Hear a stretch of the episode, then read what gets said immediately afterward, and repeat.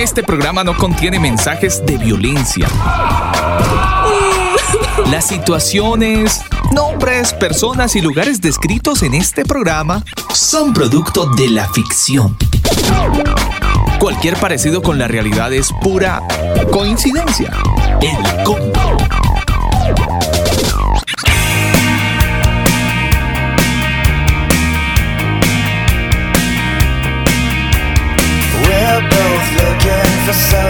son las 9 de la noche, un minuto. Un saludo muy especial para toda la audiencia que a esta hora del día nos acompaña. Es martes 15 de junio.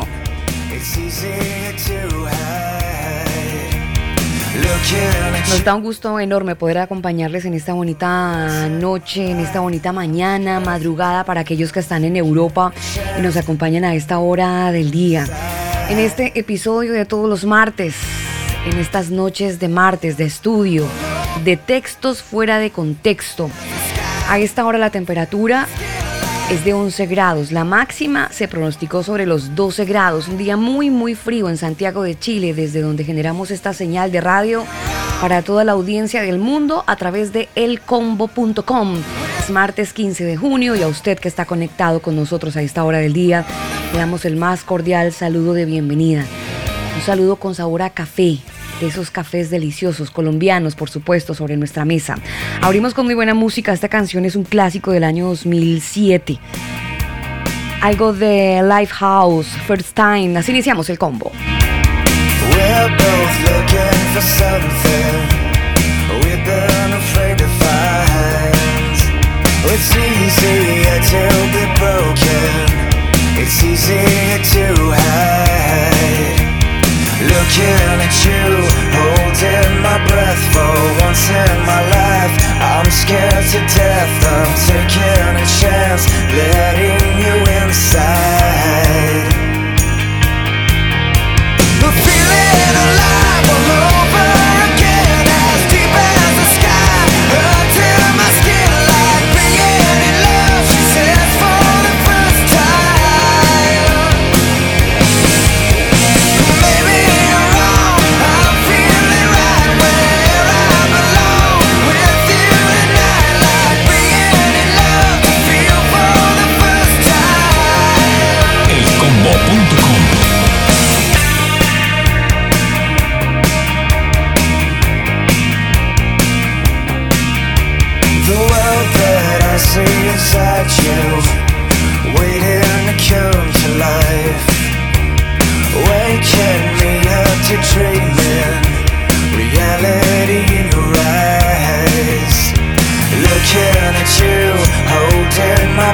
for once in my life.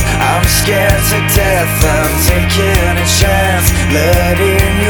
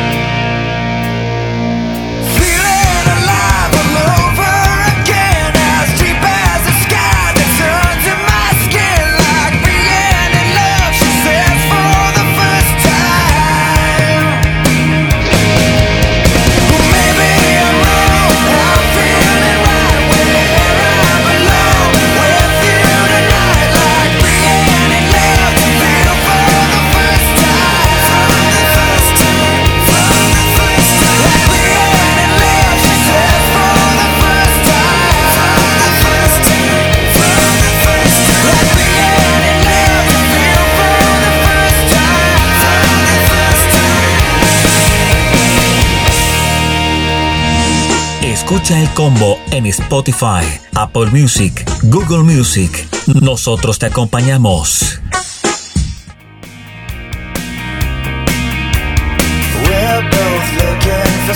Así hemos iniciado esta noche de combo con algo de Lifehouse. Ingeniero, muy buenas noches. Gusto en saludarlo, gusto en verlo, en verlo, ¿sabe? Me agrada verlo a usted, señor. Sí, señora, un abrazo muy especial para usted y para cada uno de nuestros converos que se conectan a esta hora y por supuesto, un abrazo muy grande también para el que eligió el podcast y nos permite llegar hasta donde se encuentren. Como saben, ustedes ponen el lugar, nosotros el programa. Sí, señor. Ustedes eh, sencillamente se acomodan en su lugar favorito y aquí somos compañía. En el desarrollo de este programa no voy a hacer otra cosa que anotar papel, lápiz, agenda, bueno, lo que tenga, dispositivo móvil, tablet, lápiz y papel, como quiera, para que pueda tomar apuntes. Y en otro momento le invito para que visite elcombo.com. ¿Usted sabe por qué está aumentando la miopía en los niños, ingeniero? Hay un artículo súper interesante visitando nuestro sitio web elcombo.com. En la sección de noticias se va a topar con esta información. ¿Por qué está aumentando la miopía en los niños? Está bien interesante ese artículo, usted lo puede visitar. Y también visitar el artículo que está ahí junto a esa noticia, Alba, sobre el Jonás de estos tiempos. Uy, sí, Jonás, sí, señora. el Jonás de estos tiempos, tenaz. Le pasó la misma historia la que le pasó a Jonás. Y vaya a saber si también fue por mandato divino y no quiso obedecer. Uy, ¿se imagina? ¿Se imagina cuántos estaríamos allá metidos en ese pez?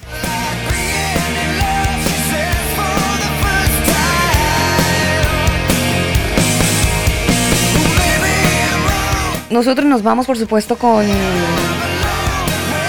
Vamos al grano, señor. Nos vamos al grano. Nos vamos para México. Porque es allí justamente donde está nuestro investigador principal. Si usted quiere conocer parte de la vida de nuestro invitado especial, también le invitamos para que se dirija a nuestro sitio web. Hay una zona que se llama Staff del Combo y cuando usted pincha ahí puede ver el perfil de cada una de las personas que hacen su colaboración dentro del programa. Y en la sección colaboradores y participantes, ahí va a conocer un poco más acerca de nuestro invitado que nos acompaña hace más o menos un año, todos los martes. Nos vamos entonces para México, ingeniero. Nuestro tema del día. Hoy analizaremos textos que requieren algo más que lectura. Requieren información social, política y religiosa del tiempo y del lugar donde se escribieron. El combo te da la bienvenida a la serie. Textos fuera de contexto. Textos fuera de contexto.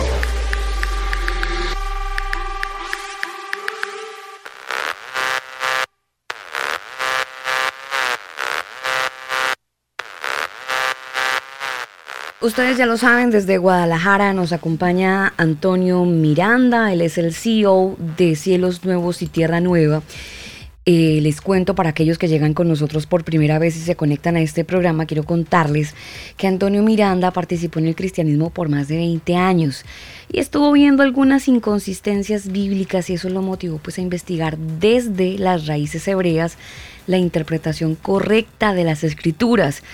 Eso pues le ha permitido distinguir raras interpretaciones, dogmas y malas aplicaciones de la palabra dentro del Evangelio moderno. Por eso nos acompaña en esta bonita noche de combo para abrirnos un poco más los ojos con el texto que nos reúne en esta noche, que es Romanos capítulo 8. Romanos capítulo 8 es uno de los versículos, Daniel, que nos ayuda porque si usted tiene problemas, si usted tiene algún tipo de mm, preocupación en el alma por cuenta de que lo despidieron, tiene una enfermedad eh, que no se le ha encontrado una respuesta, eh, perdió una gran oportunidad, bueno, ahí tiene usted el texto que lo motiva y lo tranquiliza que es Romanos 8:28. Y ha sido pues de alguna manera como no sé si un aliciente o no sé si un placebo, efecto placebo, este versículo. Pues para eso nos va a dar luces Antonio Miranda. Hola, buenas noches, gracias nuevamente, saludos a todos, por acá andamos. Lamentablemente creo que en parte sí, sí, porque eh, se toman los textos a veces como, sí, una forma de consuelo, ¿no? Una forma de, de esperanza por un lado, por otra de, de sentirse parte, ¿verdad? De lo que es la fe, de lo que son los creyentes, los que esperan, los que están, todo esto, ¿no? Entonces, este, mm, eh, lamentablemente, textos como estos se, se usan así exactamente, ¿no? Para, para traer como una especie de, sí, de, de esperanza, de confort o de de estatus, ¿verdad? En, en, vamos a ver en qué resulta. Y bueno, eh, evidentemente mm, eh, hay muchas incógnitas, ¿no? O hay toda una, una incógnita referente a los propósitos de cada cosa.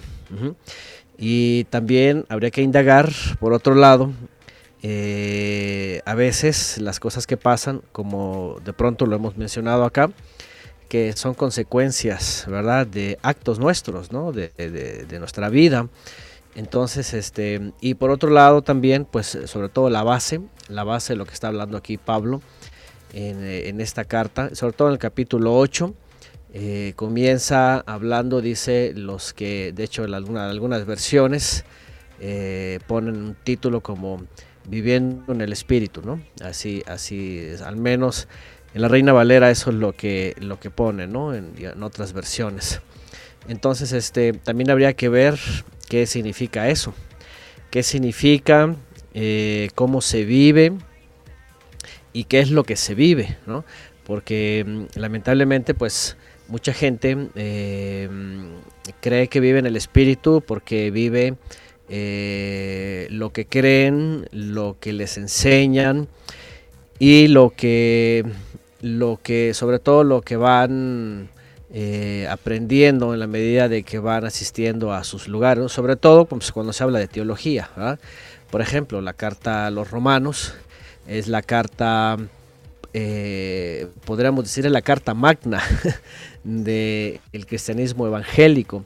Esto por Lutero. Lutero. Lutero es el que la, la aterriza como la carta más importante de todo el Nuevo Testamento. Él dice que esta carta es la base y que incluso él mismo en, en aquel texto, ¿verdad?, que él usó para el asunto de la sola gratia, ajá, en el capítulo, este, que es 3, me parece, eh, ajá, 3.28, pues él añade incluso a su versión, que ya después en todas las Biblias aparece, la famosa expresión solo, solo la gracia, con, con la sola fide, de ahí es donde viene sola fide y sola gratia. Y, y esta carta eh, se convierte como la carta magna en donde muchos textos emergen para justamente enseñar a los que mm, eh, pues aprenden, eh, según la teología, eh, exactamente este tipo de, textos eh, bases, ¿no?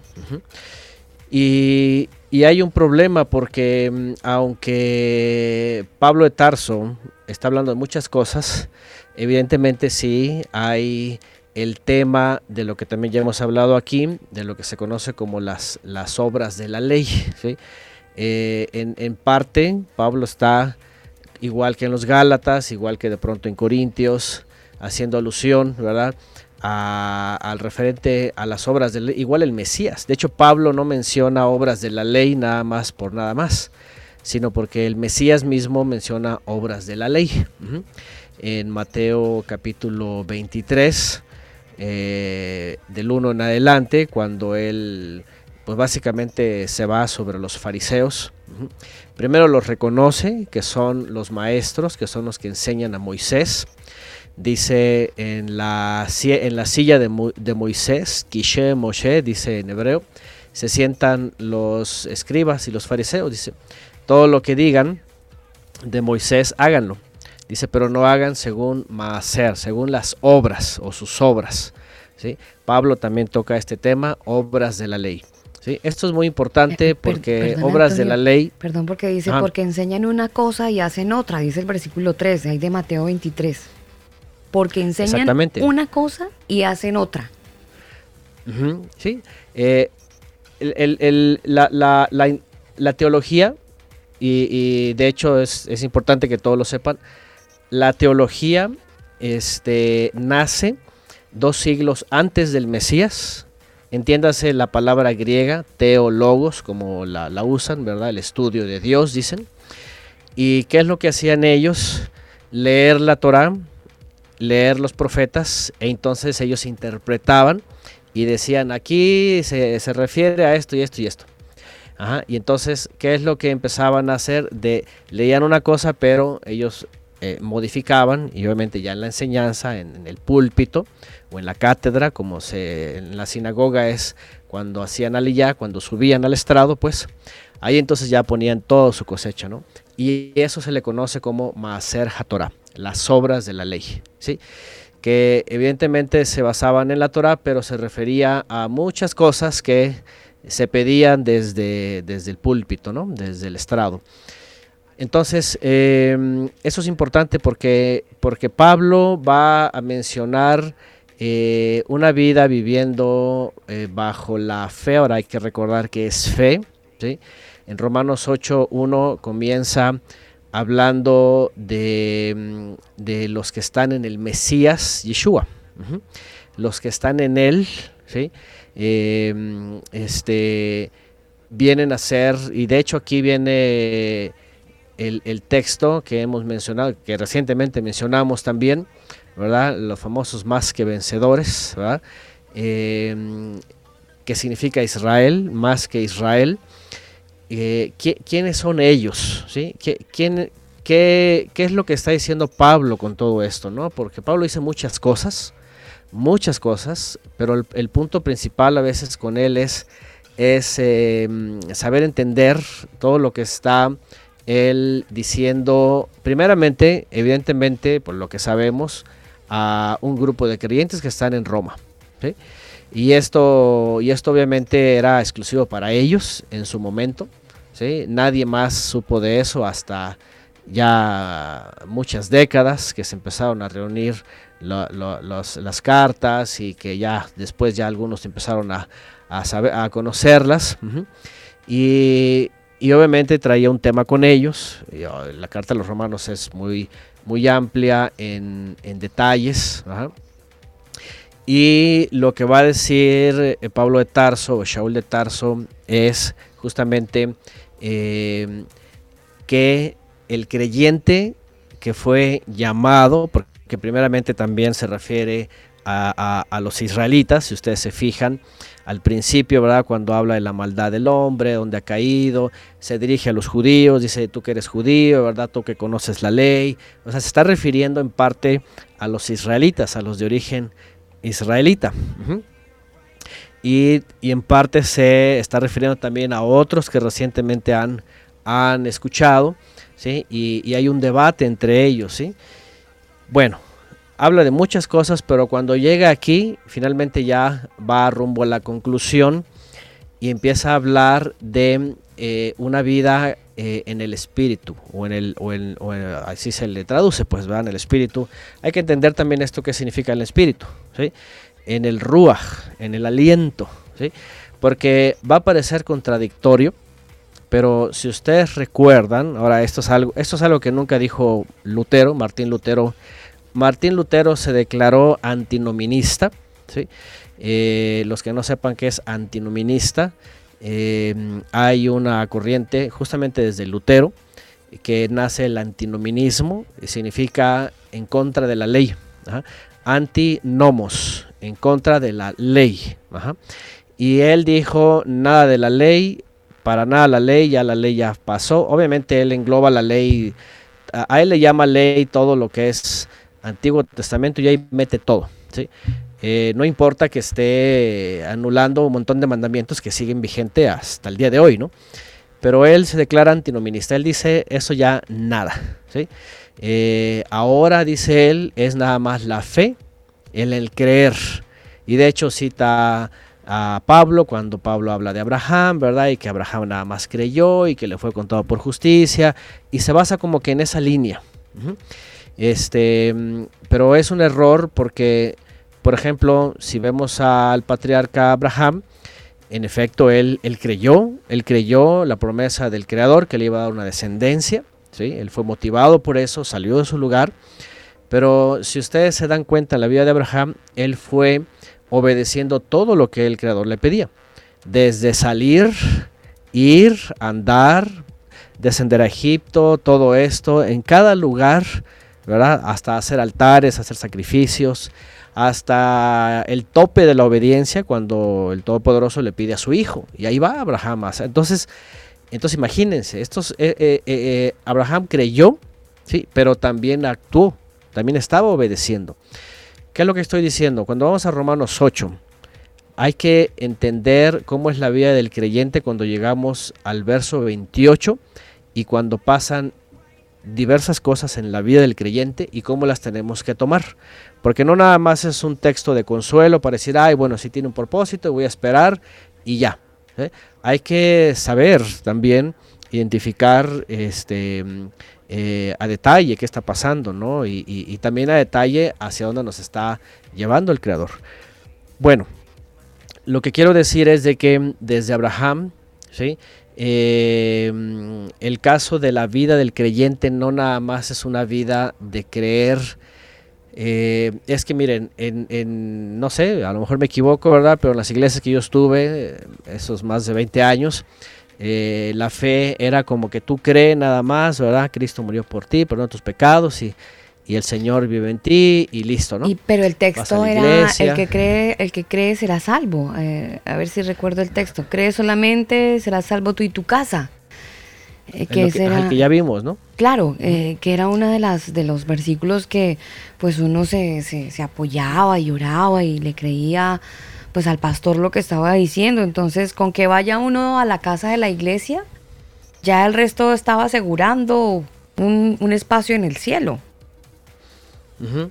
Sí, y eso, es- eso también es como una especie de, de, de esperanza, ¿no? De, de- de confort. Es un status quo, básicamente. y es un ¿no? seguro Yo- que le daban al, Sí, al es un- cristiano. Exactamente, ¿no? Entonces yo ya creí, ya confesé con mi, con mi boca, incluso ya me bauticé, ya soy miembro y, y, pues asisto y ahí voy, ¿no? Lo mismo Este, que eh, eh, en la iglesia católica van y por mi culpa, por mi culpa, por mi gran culpa y se da unos golpes de pecho, pero pues ya queda en eso, no en un cambio de vida o actitud. Claro, y e- ese es lo, lo malo de los sistemas religiosos, ¿no? Es un estatus en donde ya el confort, ya lo hice, ya oré, ya es, ya. eh, sea que hagan oración y canten y vayan al templo, sea que hagan los, em, los rezos que les dicen el cura, ¿verdad? O sea que cumplan con esto, con lo otro, y, eso ya, sienten que ya, ya es, ¿no? Entonces hay un gran problema cuando llegamos a Romanos 8 y tratamos de indagar primeramente, primeramente qué es vivir en el espíritu. Vivir en el ruach, vivir en el aliento. La ustedes recuerdan que la palabra original es aliento. Es, así se debería de traducir. Porque lo malo es de que nos las traducen al latín. Ajá, Al griego neuma y luego al latín espíritu y, nos quedamos con la palabra latina espíritu, con la palabra griega evangelión, con la palabra, con un montón de palabras latinas y griegas, gracia, Dios, fe, todas estas son grecolatinas y, y- el concepto que tiene la persona en español eh, eh, es, es ambiguo y es teológico. ¿sí? Todos ustedes conocen ah, pues el espíritu, pero es latín, ¿sí? no te han dado la definición y además no te han dado proféticamente qué es vivir en el aliento. Entonces nada más espíritu, ah, en el espíritu y piensan en, en fe, en lo que creen, en lo que ya confesaron en su vida como cristiano, ya son, ya tienen una etiqueta, son cristianos, ¿verdad? Eh, igual el católico, eh, de hecho cristianismo como tal nace en el catolicismo, ellos son los primeros que se dijeron cristianos. ajá. Obviamente los evangélicos después de, la reforma pues también se llaman así, pero, pero originalmente toman la etiqueta del catolicismo, ¿no? Bueno, eh, nada más hacen la diferencia eh, como evangélicos, ¿no? Pero bueno, al, al punto que quiero ir es, primero hay que saber qué es vivir en el aliento santo, en la presencia divina o en el espíritu, como se le traduce en latín. ¿Qué es? ¿Sí? Y nada más y nada menos que es justamente, es justamente la profecía del Nuevo Testamento. ¿sí? Yo creo que ustedes ya a estas alturas, ya después de que hablamos un montón de veces de esto, ya saben en dónde está la profecía del Nuevo Testamento. ¿Sí recuerdan? Porque esto es muy importante. Ya, yo creo que ya los que nos han escuchado ya, ya van a tener rápidamente. Para, para el que ¿En no tuvo está? el apunte, eh, Antonio, eh, para el que está anotando, dice, ay, no sé, quiero apuntarlo en el Nuevo Testamento, ¿dónde está? ¿Dónde está en, en la- en- en los profetas? La pregunta es, bueno, en el Nuevo Testamento es Nuevo Testamento, o sea, desde Mateo dicen, ese es el Nuevo Testamento. Ujú. ¿Qué es nuevo? Ahora, también aquí tenemos otro problema, ¿no? Porque la mayoría, otra vez, piensa Nuevo Testamento y cuando piensa en Nuevo Testamento, lo primero que piensa es el evangelio que le predicaron, la iglesia, lo que dice el pastor, el evangelista, el bautismo, la iglesia, la oración del pecador, todo esto, esto es teológico, ¿sí? No, no es eh, no es bíblico contextual, sino es bíblico, eh, podríamos decir, eh, traducciones bíblicas, pero teológicas. No sé si me voy a, si me doy a entender, porque hay que saber, ¿sí? este, que Nuevo Testamento, como se le conoce. Eh, en hebreo que es Brit Hadashah o Pacto Renovado, eh, Hadash, donde viene la palabra original, y la palabra en hebreo es eh, basar, ¿sí? por eso es mebaser, eh, la buena nueva. Entonces, y Brit, que es pacto, ¿sí? Eh, no- no- nos va a llevar rápidamente, y aunque uno no lo quiera, a, a Moisés y a los profetas. ¿sí?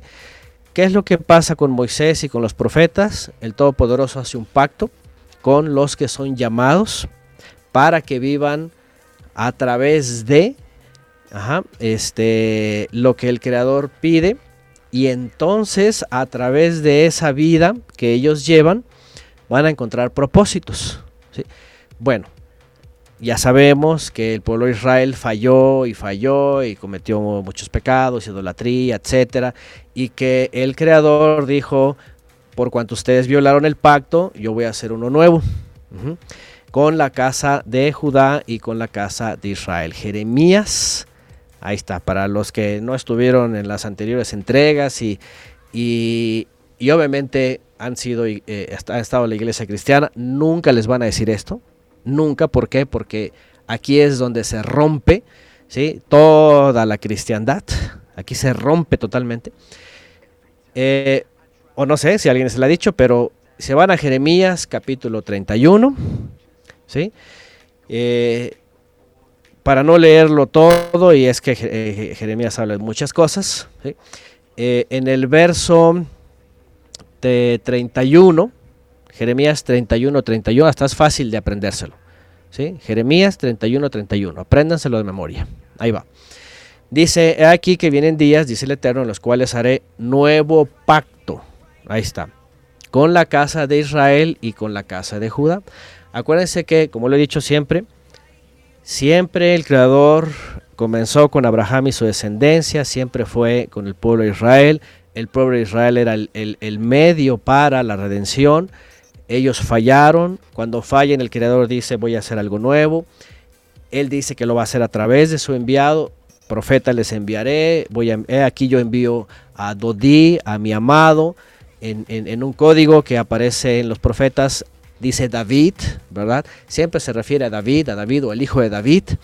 Pero en, en- en- hebreo, ¿verdad? Siempre, eh, siempre la alusión es al amado, o sea, a su hijo, al Mesías. Y finalmente llega Jeremías 31, 31 al 33. Dice que va a ser un nuevo pacto. Dice en el 31, 32, dice, no como el pacto que hice con sus padres el día que tomé su mano para sacarlos de la tierra de Egipto. Vean, porque ellos, ellos invalidaron mi pacto. Aunque fui yo un marido para ellos, dice el Eterno. Vean en el 33. Pero este es el pacto que haré con la casa de Israel después de aquellos días. Hablando del pueblo de Israel, dice el Eterno. Daré mi ley en su mente y la escribiré en su corazón, y yo le seré a ellos por todopoderoso, y ellos me serán por pueblo. Todo evangélico, cristiano, de cualquier denominación, lo que sea, Eh, si no le han enseñado esto, evidentemente les han engañado todo el tiempo. Oiga, Antonio, tengo porque- que levantar la Ajá. mano acá, pero muy alto. ¿Cómo le Sí. parece que estoy siguiendo aquí la lectura con usted en Jeremías 31, 31 muy minuciosamente? Leo el 32 y del verso 32 se brinca al 34. ¿No tiene el 33? Eh, ¿qué- ¿Cuál Biblia? Estoy leyendo la versión lenguaje sencillo y tengo, tengo aquí a- al ingeniero de, de testigo directo. Mire, mire ingeniero, le paso mi, mi Biblia. Del 31, tiene 31, 32 y 34. Pero el verso 33 no lo tiene.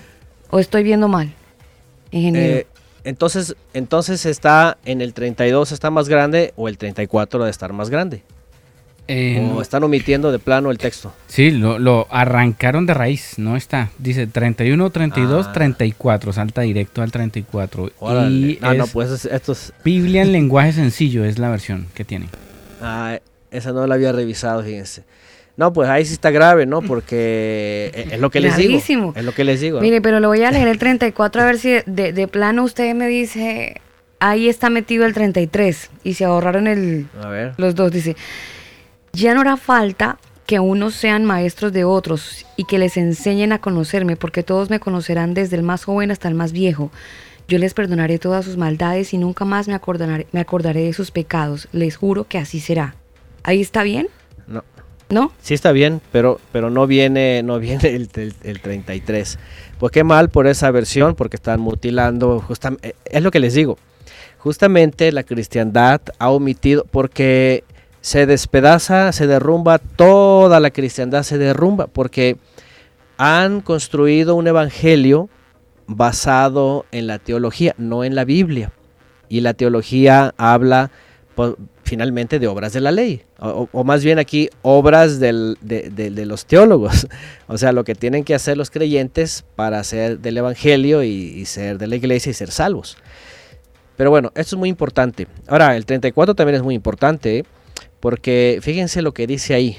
¿sí? Antes tenían que aprender de maestros para conocerle a Él, ¿sí? para tener una experiencia, una comunión con el Creador en el nuevo pacto ya no se necesita personas para tener esa comunión. Es decir, aquí es donde el Creador envía su presencia a aquel que le busca y entonces le conoce en la intimidad, en la espiritualidad, en la conciencia. ¿sí? Porque una cosa, muchas veces la gente dice, no, es que esto no se ha cumplido porque todavía tenemos quien nos enseñe. Bueno, una cosa es, eh, es aprender de otras personas, pues la Biblia, el texto, la historia, la Biblia. Y otra cosa es la comunión, la experiencia con el Creador, como yo como hijo y él como padre. ajá. Y esto es lo que no pasaba antes. Antes no había presencia divina derramada para el que creía o para todos. Antes nada más descendía o al rey o a los profetas, ¿verdad? O a cierta persona, ¿verdad? Como Sansón, como a los jueces, nada más. Pero no era como ahora, que al que le busca, ¿verdad? Y aunque sí, aprende con personas de la Biblia, de textos, de enseñanzas, pero otra cosa es la comunión directa con el Creador, una intimidad, ¿sí? Y eso es muy importante. Bueno, retomo. Busquen una Biblia que sí esté completa, que no esté mutilada, porque esto está, grave, ¿no? Entonces, en el verso 33, este, dice que él va a poner su ley, vean, en el interior, en los, en, en- dice, en la mente y el corazón. Y ellos serán, dice, mi pueblo, yo seré su poderoso, su Elohim. En hebreo dice su todopoderoso, ¿no? Bueno, ¿qué a, a dónde quiero ir con esto? Es- eso es muy importante, ¿sí? ¿Por qué? Porque todos sabían en el primer siglo y, y- y- y especialmente el Mesías, cuando empieza a decir, el reino de los cielos ha acercado, por tanto vuelvan, lo que está diciendo, y Juan el Bautista también lo decía, lo que está diciendo es, se acabó, ya llegó el momento, el momento que el Padre prometió, ¿sí? Va, e- es el tiempo del, del, de- del nuevo pacto, y el nuevo pacto justamente lo hace a través de la entrega del Mesías. Eh, la, diferencia entre el antiguo pacto y el nuevo pacto no, no, no, no es como dijo Lutero. No es de que ya vino Cristo, ya todo ya no sirve de- de- de- del Antiguo Testamento. E- Ese es el error más grave, ¿verdad?, de, de este monje. ¿ah? Eh, la diferencia entre antiguo y nuevo es que el antiguo estaba basado exclusivamente en el templo, en ministros terrenales, en cosas que hacían en los templos, en, en un edificio de cuatro paredes, en personas que estaban recibiendo a los feligreses y llevando sus ofrendas, ¿sí? llevando sus cosas ahí para, para sostener eso y la sangre de los animales.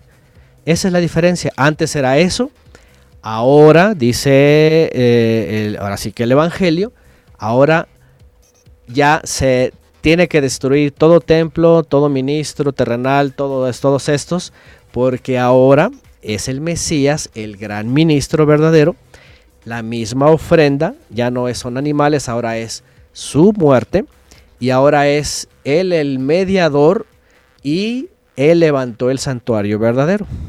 Entonces se cumple Jeremías 31, 33, cuando la persona que va a, que viene a buscar al creador tiene esta experiencia con el creador y evidentemente entra en pacto con el creador a través del Mesías de este intermediario de esta ofrenda perfecta y el todopoderoso pone su aliento su espíritu su ruach en esa persona que cree que se acerca y en ese momento ¿verdad? empieza a ser renovada su mente, su entendimiento, ¿sí? Empieza, dice que el aliento santo le redarguye de pecado, empieza a, a- a saber, ¿verdad? Este, qué son transgresiones, qué es vivir una vida desordenada, Sí. empieza a cambiar esto, empieza a estudiar la palabra, empieza a edificarse con la palabra, empieza a tener esta comunión, ya empieza a buscar al Creador, ajá.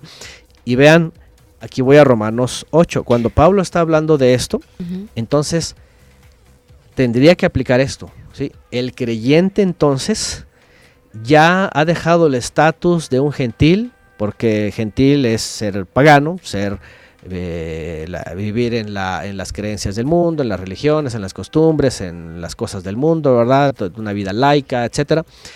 Entonces, cuando esta persona, por ejemplo, hoy día, ya realmente eh, busca al creador, ¿verdad? Y tiene este, esta transformación y viene a, la presencia divina en él, empieza a ver una transformación de su mente, de su ser, una revolución básicamente del pensamiento. Se enfoca en la, en la palabra, en los mandamientos, porque obviamente, como, como dice Jeremías 31-33, pondré mi aliento en él, mi, dice mi ley en su mente y en su corazón. ¿Y qué va a pasar con esta persona? Que va a empezar a vivir una vida diferente. ¿sí? ¿Por qué? Porque va a ir a la palabra, va a ir a conocerla, el creador se le va a revelar también, le va a revelar la escritura, los textos, la forma de vida, una forma diferente de una forma de ver el mundo diferente, todas las cosas, la gente, lo que está pasando. Y aquí va el punto. Cuando Romanos 8, del 1 adelante, Pablo está hablando, está hablando de estos detalles, ¿sí? Dice, ya no, ya no, ya no vivimos bajo la ley del pecado. De hecho, eh, en, en el verso 2 de Romanos 8, ¿verdad? Dice que, dice el Mesías, Yeshua, dice, en, en el Mesías Yeshua, la ley del aliento, dice, de vida, te ha liberado de la ley del pecado y de la muerte. ¿Cuál es la ley del pecado? ¿Se acuerdan que lo hemos mencionado? ¿Cuál es la ley del pecado? El alma que pecare, esa morirá. Esa es la Sí. ley del pecado. El die- Ezequiel 18.4. Permítame, Antonio, porque Karina nos escribe Sí. en la sala de chat y tiene una duda. Dice, ¿a quiénes se refiere Jeremías 31.31 cuando habla de la casa de Israel y la casa de Judá? Porque los ef- efraínitas quieren encajar a toda, a toda la gente ahí. O sea, ¿se vuelve, ¿se vuelve algo general?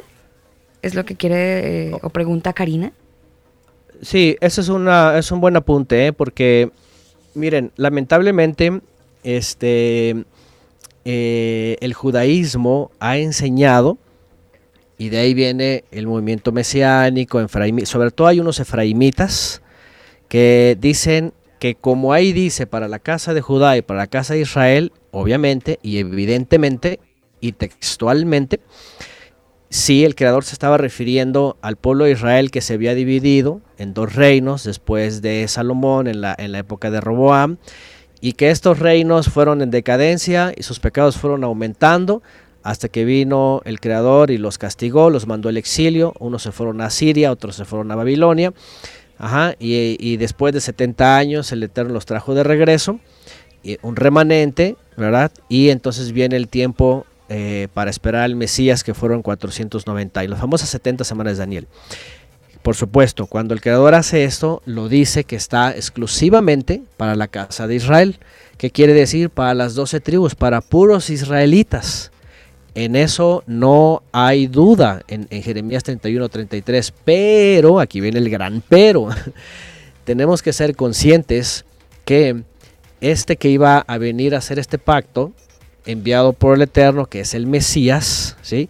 Sí, de hecho se dirige a las ovejas perdidas de la casa de Israel. Todo el tiempo estaba hablando que había venido a rescatar lo que se había perdido, por supuesto. Pero ocurre algo muy interesante, ¿sí? Que en el año 50, de- el Mesías ya, ya había ascendido a los cielos, los apóstoles estaban a tope predicándole y hablándole a todos los israelitas en Judea, en Samaria, en Galilea, en el exilio, ¿verdad? En todo lo que era el imperio romano. Y de pronto, y esto ya también lo sabemos en, el libro Los Hechos, Pedro le tocó ver esto con Cornelio. De pronto ellos empezaron a dar cuenta que gente de origen gentil, de las naciones, romanos, griegos, que no eran circuncidados, que, que simplemente eran los, en el judaísmo se le conocían como los temerosos del Todopoderoso, es decir, gente de las naciones, pero que eh, sabían que no estaban bien con sus religiones por- porque estaban en desorden y querían conocer al Todopoderoso a través del pueblo de Israel.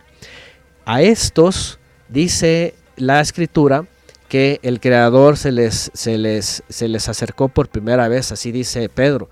Dice, yo vi cuando el Todopoderoso visitó por primera vez a los gentiles. Y a partir de ahí hubo muchos de origen gentil que empezaron a recibir la presencia divina.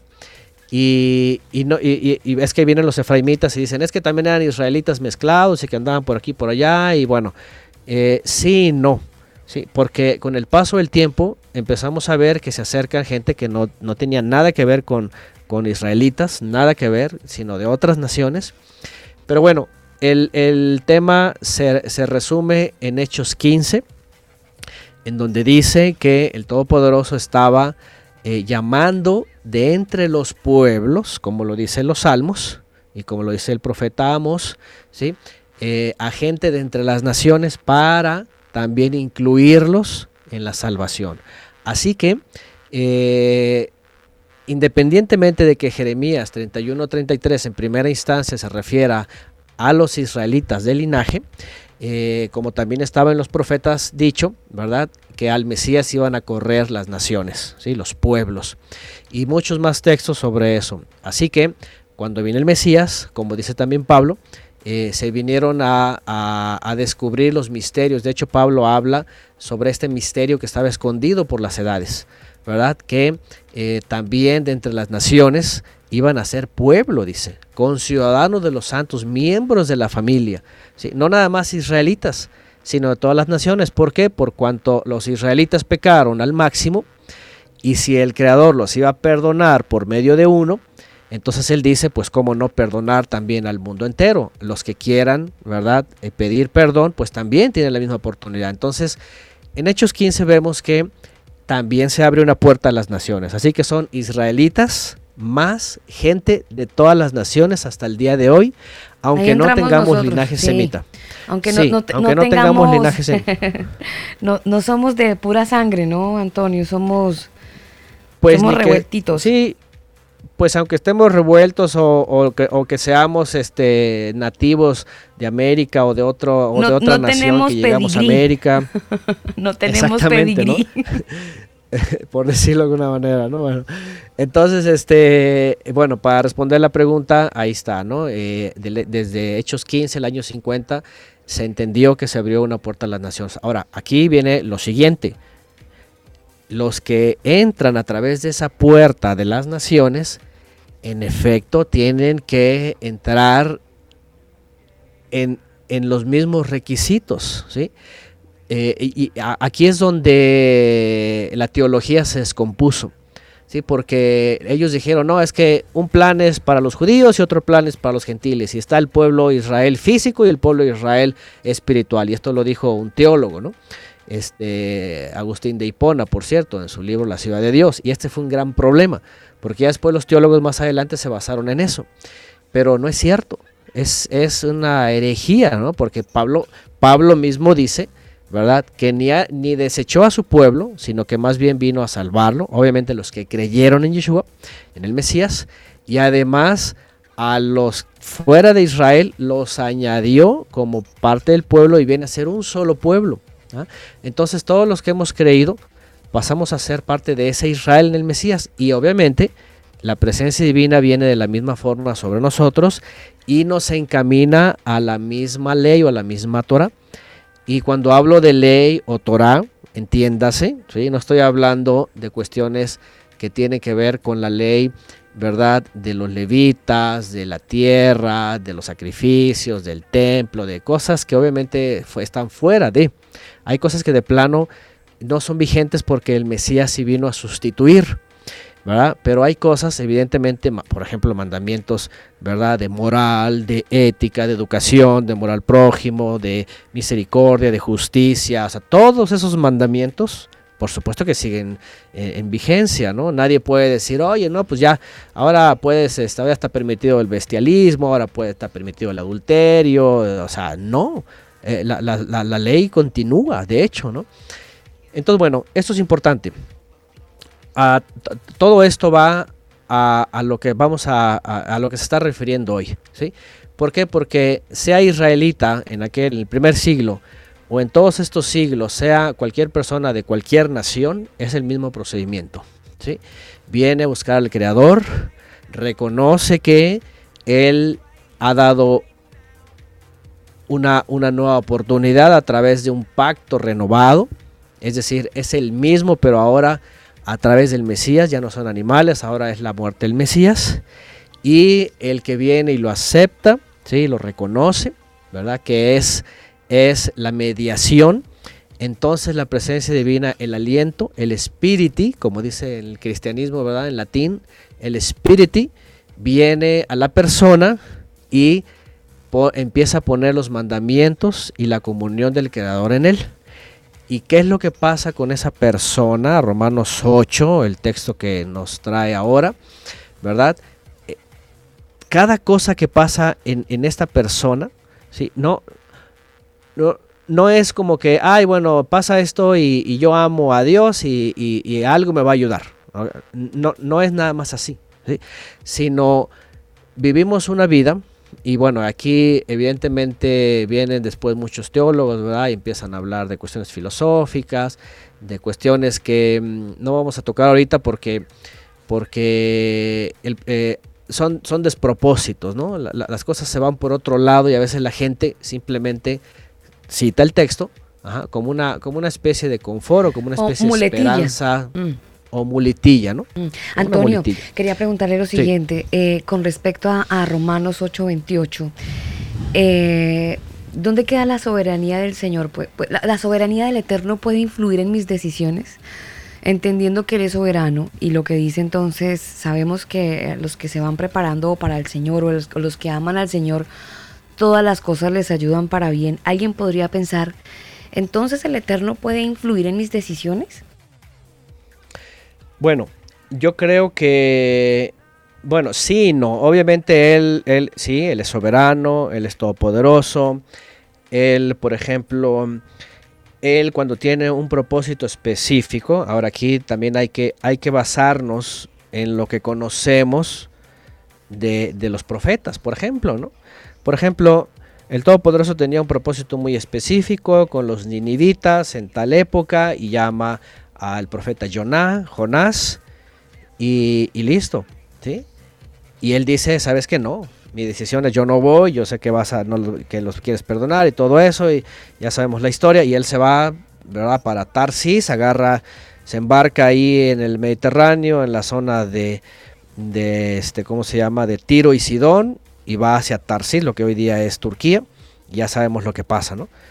Y obviamente ahí el creador está haciendo revertir su decisión, porque él ya había tomado una decisión sobre eso, ¿no? Entonces, bueno, a, veces sí vemos específicamente cómo el creador sobre un propósito va en específico, ¿no? No tenemos que tomar esto generalizado, ¿sí? ¿Por qué? Porque la realidad es esta, miren, nosotros somos personas, seres, ¿sí? Que nos ha dado la libre voluntad del creador, ¿sí? De, mm, por ejemplo, no sé, voy a poner un ejemplo muy simple, ¿no? Por ejemplo, sus propósitos de él es que yo no me enferme, por decirlo, tenga una buena salud. Claro. De tal manera que él, de, Ir de, de tal manera que él me ha dado, hermano. por ejemplo, de tal manera que él me ha dado una dieta, ¿sí? Una dieta específica. Por ejemplo, si yo digo, no, ¿sabes qué? Yo ya estoy libre de eso, yo, yo no estoy bajo la ley y yo quiero comer lo que yo quiera, El creador no va a cambiar la voluntad que yo he decidido. Él me da toda libertad, ¿verdad? De yo elegir, pero obviamente, ahí, ahí va el punto. Va a haber consecuencias, porque si yo digo, no, yo voy a comer puerco, voy a comer mariscos y todo, y en unos años estoy con problemas de triglicéridos, ¿verdad? De esteroesclerosis o arteriosclerosis o problemas de hipertensión y todos estos problemas, ¿verdad? De sobrepeso y mil cosas. Eh, y llegó la consecuencia, ¿verdad? ¿Por qué? Porque no cuidé, ¿verdad? Mi ingesta y entonces ya tengo este problema, ¿verdad? Y, obviamente a, lo que voy es, no siempre el creador va a cambiar tus decisiones. Cuando tiene un propósito específico sobre algo, lo va a hacer, eh, eh, como dicen por ahí, ¿verdad? Este, con él, sin él o por encima de él. Él lo va a hacer eh, de la persona, ¿no? Eh, sobre él, como dicen por ahí, ¿no? Así.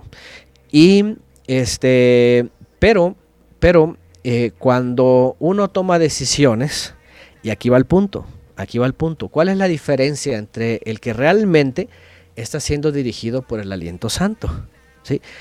Porque hay personas, como yo les comenté algún día un testimonio, por cierto, una persona que dijo de esto, ¿no? Cuando hablamos de la dieta bíblica y eso, y empezó a echar rayos y centellas, ¿verdad? Y dijo, no, que no sé qué, y en la semana se fue a los mariscos y terminó con salmonelosis y tifoidea y al hospital y casi se muere, ¿no? Entonces, este, yo no sé, ¿verdad? Si él realmente fue un arranque de, de, de carácter, ¿verdad? Y, y, pero realmente ama al creador, eso seguramente le habría ayudado a discernir. No sé, la verdad no sé, no, supimos más de la persona. Además que pues vivía también, tenía una mujer que no era su mujer y bueno, vivía una vida de sorda, ¿no? Obviamente era, era paulino, era este, luterano, así al 100 de iglesia calvinista y él, la gracia lo es todo y punto, ¿no? Eh, no sabemos, ¿sí? Pero por ejemplo ahí, el creador no puede cambiar, no puede eh, es decir, su voluntad de la persona no puede, no, decide. Si decide y, es una persona religiosa y él tiene sus propias creencias, pues deja a la persona. Eh, y a esto es a lo que quería ir. ¿sí? Cuando Pablo va a citar esto, hay que entender algo. Sí, el creador es soberano y él, él sobre un propósito puede afectar el curso de nuestra vida, pero por otro lado, aquí habría que pensar, a ver, ¿a qué tipo de cosas se refiere Pablo? Porque Pablo no creo que esté por un momento dado hablando, por ejemplo, de juicios o consecuencias ajá, por malas decisiones.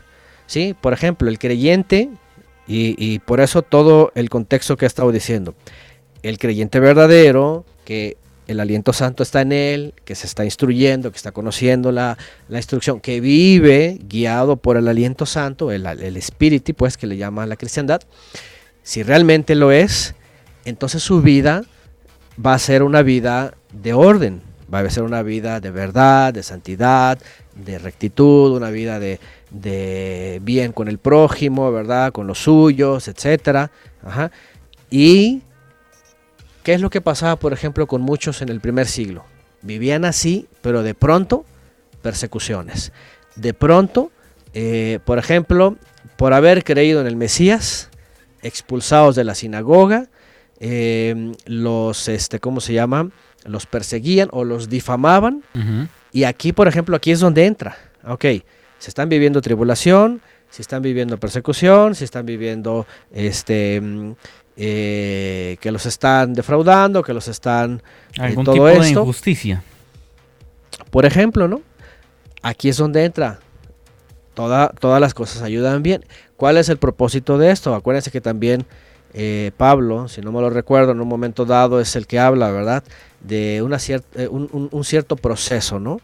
¿Verdad? Que la prueba, dice, produce paciencia, la paciencia, y así va una tras otra.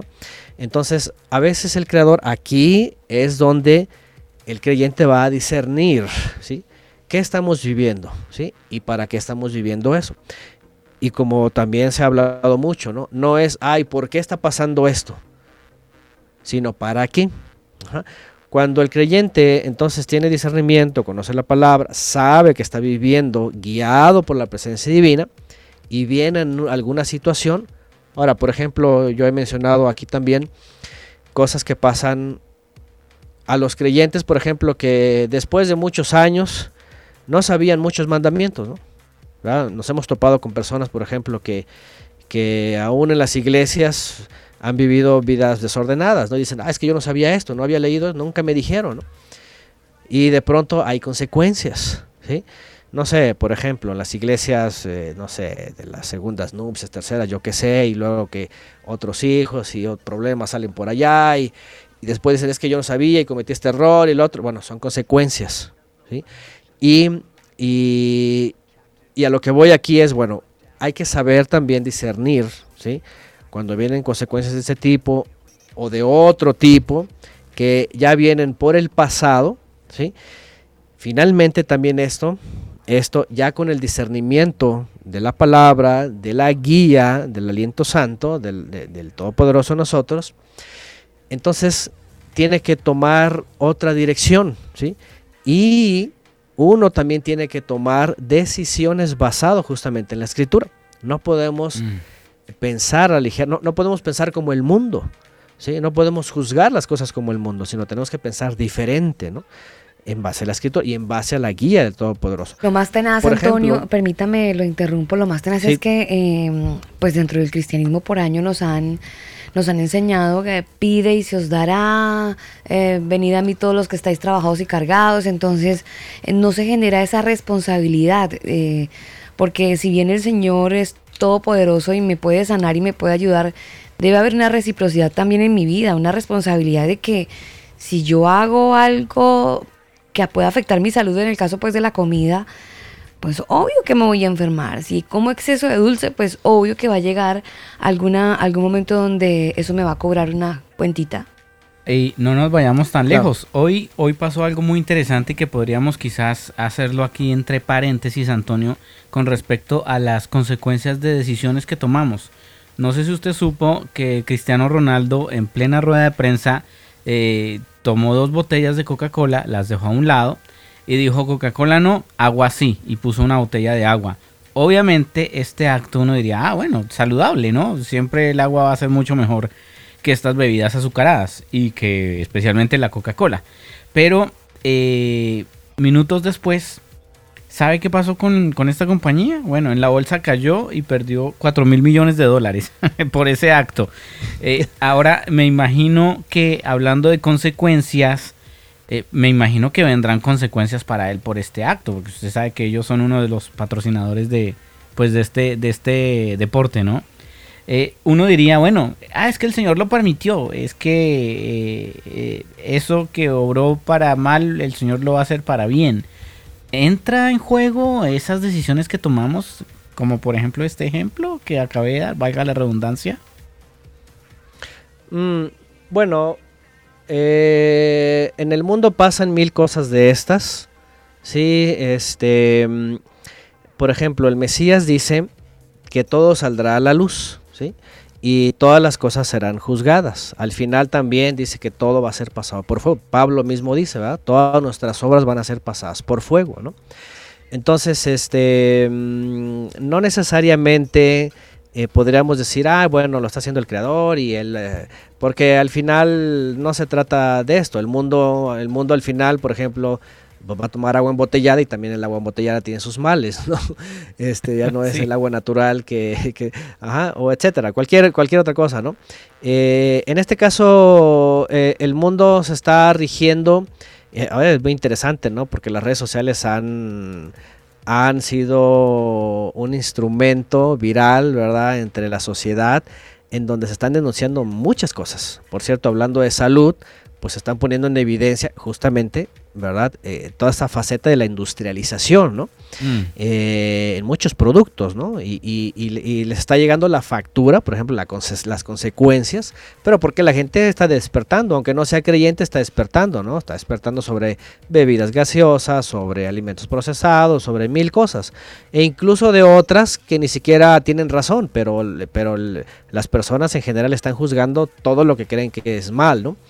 Eh, se llevan de corbata otras cosas, ¿no? Porque hay otras cosas, por ejemplo, que son buenas, pero también hay campañas, ¿verdad? Este, de mal gusto contra otros productos que, por ejemplo, sí son buenos, pero también les cobran la misma factura, ¿eh? Eh, es decir, la gente cuando se mete en las redes y empiezan a hacerlo viral y la gente se pone, ¿verdad? Aquí en México ocurrió esto, por ejemplo, en la política. Le llamaron el tigre despertó, le hablan hacia la gente que, que de pronto abre los ojos y se da cuenta de una u otra cosa, ¿no? Entonces, bueno, esto, esto no creo meterlo en la fe en el sentido de que, ay, este, esto ayuda para bien porque ya no voy a tomar coca. Bueno, el creyente, el creyente no debe no solo no tomar gaseosas, debe no tomar, es decir, tiene que tener discernimiento para saber qué es lo que está metiendo su cuerpo, ¿no? No, y, no, solamente eso, Antonio, sino las teorías de conspiración que ya no son ni tanto eh, conspiranoicas con respecto a la bebida, ¿no? Eh, Que tiene su, tiene su problemilla escondidillo. Sí, tiene, tiene todo eso, ¿no? Y está saliendo la luz. Muchas cosas están saliendo a la luz, ¿no? Pero bueno, eh, no es el caso. Eh, En el mundo se están juzgando muchas cosas de y obviamente figuras públicas. Y no es la primera vez. Hay, hay otras figuras públicas que igual ponen en la mesa temas así, ¿verdad? Este, eh, muy polémicos so- sobre empresas, sobre productos, sobre cosas y, y la gente la gente hace y deshace, ¿no? Al final de cuentas la gente eh, eh, eh, se, se porta como la democracia, ¿no? E- ellos tienen la, la- autoridad, por decirlo, la gente, ¿sí? En, en los supermercados, en la tienda, en el, en el comercio, ¿verdad? Si dice de pronto la gente, no, porque esto así es así, la gente deja de comprar y vámonos, se va, se van las empresas. Y, de hecho no es nuevo, ¿eh? Siempre ha pasado. Vienen nuevas empresas, vienen nuevos comercios. Con las redes sociales, por ejemplo, hubo un reseteo, ¿verdad? Muchas empresas eh, dejaron de existir ahora el comercio electrónico es el que pega, y etcétera, etcétera. Entonces, bueno, eh, esto realmente no creo que le beneficie al creyente. El, el- el creyente estamos pensando en otras cosas, ¿sí? no necesariamente en lo que pasan con los productos o, o la gente, de- o, o los hombres de renombre, ¿no? Hoy día Claro. ah, eh, son este tipo de gigantes, ¿no? Claro, de pero me refería al, ti- al- a- porque a veces nosotros también tomamos ciertas decisiones eh, que obviamente no son, primero no son guiadas por el padre y segundo son en nuestras emociones y cuando nos damos cuenta la embarramos, Antonio. Pero entonces, ay, no es que yo la embarré, yo me equivoqué, pero no importa, el Señor va a convertir esta mala situación en algo bueno para mí. Ah, ah, ok, sí, esa es, esa es una desventaja de usar el texto, exactamente, ¿no? Porque mm, eh, a veces con, con- con esta premisa se, se es muy ligero en tomar decisiones, en efecto, ¿sí? O no, no, se tom- no se usa el discernimiento, bueno, a veces ni lo hay, y nada más está esperando como a la suerte, ¿sí? Así como que al final, pues, el Señor va a usarlo para bien, ¿no? Va a traer eh, Es cosas como, se mejores, vuelve, ¿no? se vuelve como masoquista esa, ese pensamiento, ¿no? De que, ay, no importa lo que yo haga, ay, no importa, total, el Señor lo convierte para, en favor a- a- para mí. Pues sí, en parte, porque por un lado es un tanto masoquista, pero por otro lado, la gente siempre le está buscando un beneficio propio, ¿sí? Un beneficio de una u otra forma. Qué buen Y- punto, Antonio. y, y- y además sí, material, usted sabe, ¿no? Un beneficio o de placer o material o de alegría propia o de egoísmo, ¿no? De orgullo. Sí, a veces, a veces incluso se usa esta palabra, no, no, estoy muy orgulloso de, o estoy, y, eso, es, es- eso es más pecaminoso que cualquier cosa, ¿no? O sea, el orgullo es justamente todo lo contrario, ¿no? A lo bíblico, ¿no? El orgullo, ¿no? Entonces sí, lamentablemente la gente siempre está tratando de que estos textos se acoplen, ajá, para que al final como que se revierta para un beneficio propio, ¿no? Y, de hecho en la Biblia es todo lo contrario. Este, si hay un beneficio, tiene que ser un beneficio, en todo caso, pues espiritual. Espiritual, de crecimiento, de edificación, de conocimiento, sobre todo de crecimiento en la fe. ¿Por qué? Porque todas las cosas que suelen rodearnos, y ahora, por otro lado, ahora hay que también, hay que, hay que pensar en, en cómo se desenvuelve la vida de un creyente. ¿sí? Por ejemplo, miren, si un creyente, por supuesto, eh, no está pensando en sí mismo, ni en enriquecerse, ni en las cosas materiales, ni cómo le va la suerte y todas estas cosas, eh, por supuesto que no va a experimentar esto que le llaman fracasos. ¿sí? Porque la gente que realmente está metida en el mundo experimenta más, más cosas de este tipo, ¿verdad?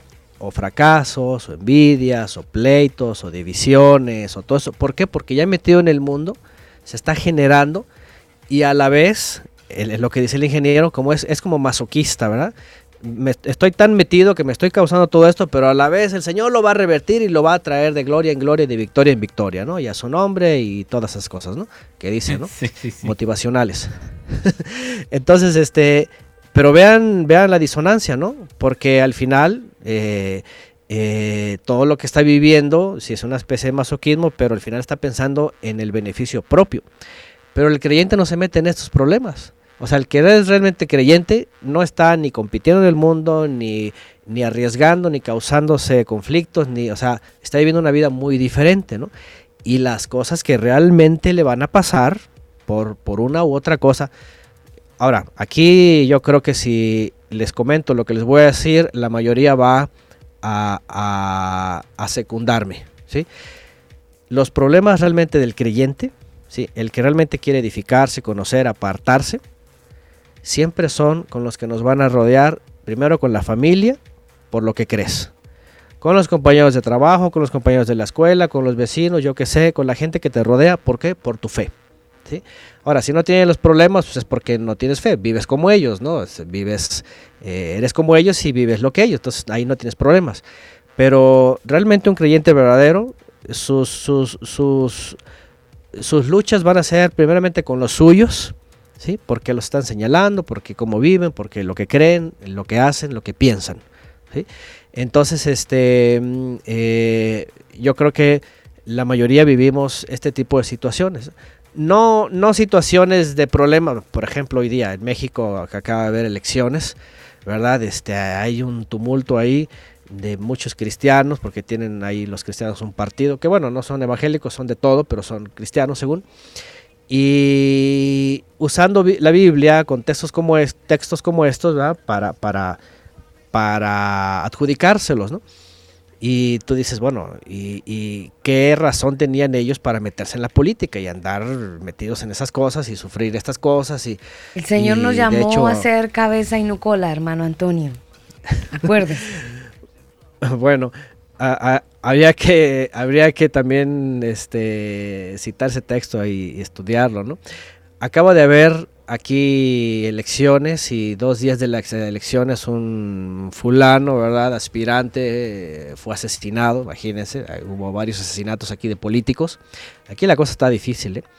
Pero eh, se, me, se hizo interesante porque porque a la hora de- eh, que tenían ahí el difunto, ¿verdad? Y estaban ahí recordándolo, eh, pusieron una canción de Jesús Adrián Romero, imagínense, ¿no? Está ahí cantando de esa, de- una, una que está así bien triste para cortarse las venas, ¿no? De este, cansado del camino y no sé qué, una de esas cosas así, que está así bien agobiante, bien Dijo una amiga, deprimente. sugérmeme. Sugérmeme en algún momento, en algún momento al aire, en esos programas de complacencias estaba yo al aire y llamó un oyente pidiendo esa canción, por favor, hermana Alba, sugérmeme. Y claro, eh, eh, de inmediato su germe al aire. Es lo mismo que con una canción de Marcos Vidal, uña y mugre. Y es uña y carne, ¿no? Pero pues sacan canciones fuera de contexto también, Antonio. Bueno, que sí. aparte, Suele ¿no? pasar, sí. El, el caso es de que estaban ahí en el sepelio y estaba con esta canción y todos así deprimidos, ¿verdad? Todos. Y ya se imaginarán, ¿verdad? La gente que es cristiana está pensando eso y bueno, está, eh, piensan que su causa es una causa por Dios, por la Biblia, porque están luchando en este país, que México para Cristo, que no sé qué y todas estas cosas, ¿verdad? Y pensando que van a obtener un curul o una gobernatura, algo, pero la verdad es de que o sea, ustedes ven el primer siglo, nadie estaba metido, nadie estaba padeciendo esos problemas, ni con la política, ni con nadie, ¿verdad? Este, por la fe. Sí, Oiga, Antonio, este, eh, me, me llama la atención eso que usted acaba de decir porque eh, en estos tiempos estamos viendo un perfil del cristiano muy político, muy, muy político, muy involucrado con, con- con el ejercicio de, de este sistema de ideas políticas y entonces los cristianos con ideas se inventan y arman partidos políticos y eh, algunos apropian de textos y arman, bueno, toda su ideología. ¿Por qué el Señor nunca vino como político? Hubiese sido como más fácil, ¿no? ¿Por qué vino como tan humilde? El, el- el Mesías. Bueno, eh, es que el reino del Eterno desde un principio este, es, eh, como le suelen llamar, teocrático. Esa palabra también es griega, ¿verdad? Pero el reino de los cielos es el gobierno único del Eterno sobre las personas. La política es, eh, es enemiga de la fe, es todo lo contrario. ¿sí? Porque la política es inclusiva, es democrática, la política es este, abierta hasta las minorías, o sea, la política siempre está sucia y corrompida. ¿Sí? Eh, y, y- y es, y es contradictorio, ¿no? Es como, eh, es como, ¿cómo les puedo decir? Sí, es como, no sé, si, si No lavas tu ropa... Este programa es sin censura, Antonio, así que tranquilo, con las palabras como son, tranquilo. Tenga la libertad. Sí. Eh, es como si lavas tu ropa, ¿verdad? De este para no sé, estoy pensando para el Shabbat, vas a presentarte, pero antes del Shabbat te vas a, a, no sé, a jugar fútbol y está lloviendo y te metes a la lodacera y tú dices, eh, ese es un despropósito, ¿no? Es todo lo contrario, ¿no? O sea, no, no, no estás en, en, en, en orden, estás en desorden, ¿no? Entonces la política es, eh, es la antítesis, podríamos decirlo, ¿no? Es, y, de hecho el Mesías lo dijo, me dijo, ¿sabes qué? Al César lo que es del César, vámonos. ¿sí? Y al Todopoderoso lo que es del Todopoderoso. Porque ya desde, desde siempre el mundo, de hecho los mismos israelitas quisieron tener un rey como las naciones. Danos un rey como las naciones. Y eso obviamente no le agradó a Samuel y cuando supo el Eterno le dijo, me han desechado a mí, no a ti. Me han desechado, fíjense, me han desechado a mí. Ellos quieren una nación, un reino, ellos quieren política. Quieren votar, quieren tener un líder, quieren que les mande. Quieren Eso democracia, democracia, democracia. Quieren democracia, imagínense, ¿no? O sea, y, obviamente las democracias, y, por eso yo lo he dicho, desde el iluminismo para acá, la democracia evidentemente es la enemiga de la teocracia, ¿sí? Eh, y, nadie que esté metido en la política que diga ser creyente, o sea, nunca van a traer la teocracia, ¿sí? Siempre tienen que basarse al, al- al modelo iluminista de un Estado, ¿sí? En donde en el Estado obviamente se tienen que permitir ya cosas que hoy día ya son, le, le- llaman progreso y le llaman este, mm, eh, derechos humanos. Ajá. Y, y en la Biblia no, en la Biblia hay muchas cosas que son pecado, son pecados, son en contra del, creador, en contra de la Torah, etcétera, ¿no? Entonces la política básicamente es como si es como si alguien que ha sido lavado se va a meter con los cerdos, ¿no? Al cochinero. Perdone, pero esa es la realidad, o sea, no puede haber fe con un Estado. El Estado es totalmente contrario, ¿no? Por eso en el primer siglo eh, había estos encuentros fuertes entre, entre los movimientos, ¿sí? Porque había unos que evidentemente querían quitarse eh, a Roma de encima, ¿sí? A- eh, querían liberar al pueblo de Israel de Roma.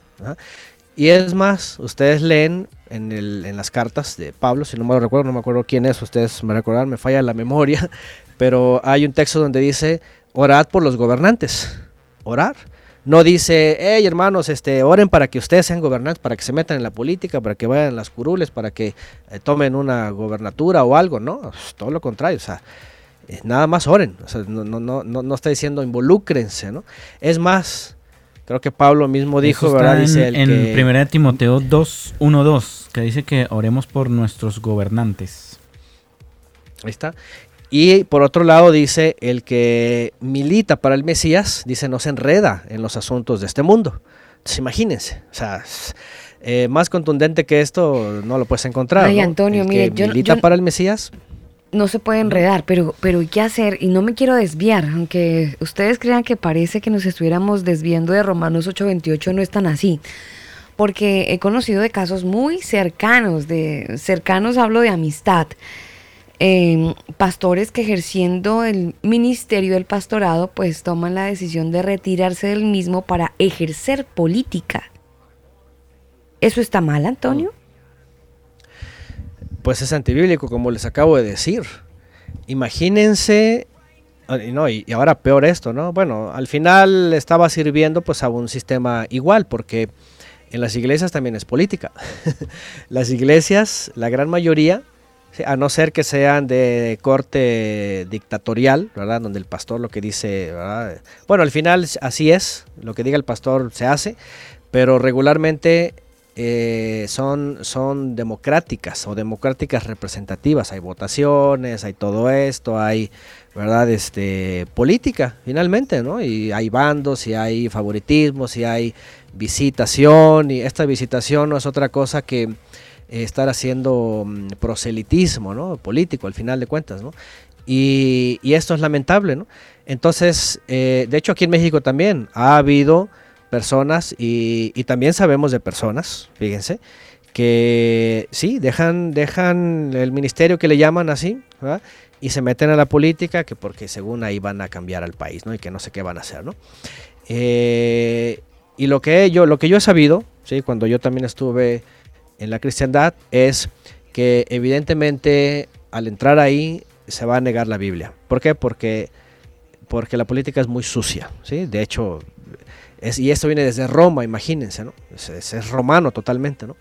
Entonces, eh, una de dos, o se da cuenta y se regresa a su iglesia, o de plano se mete de lleno porque de plano pues está buscando, está buscando otras cosas, ¿no?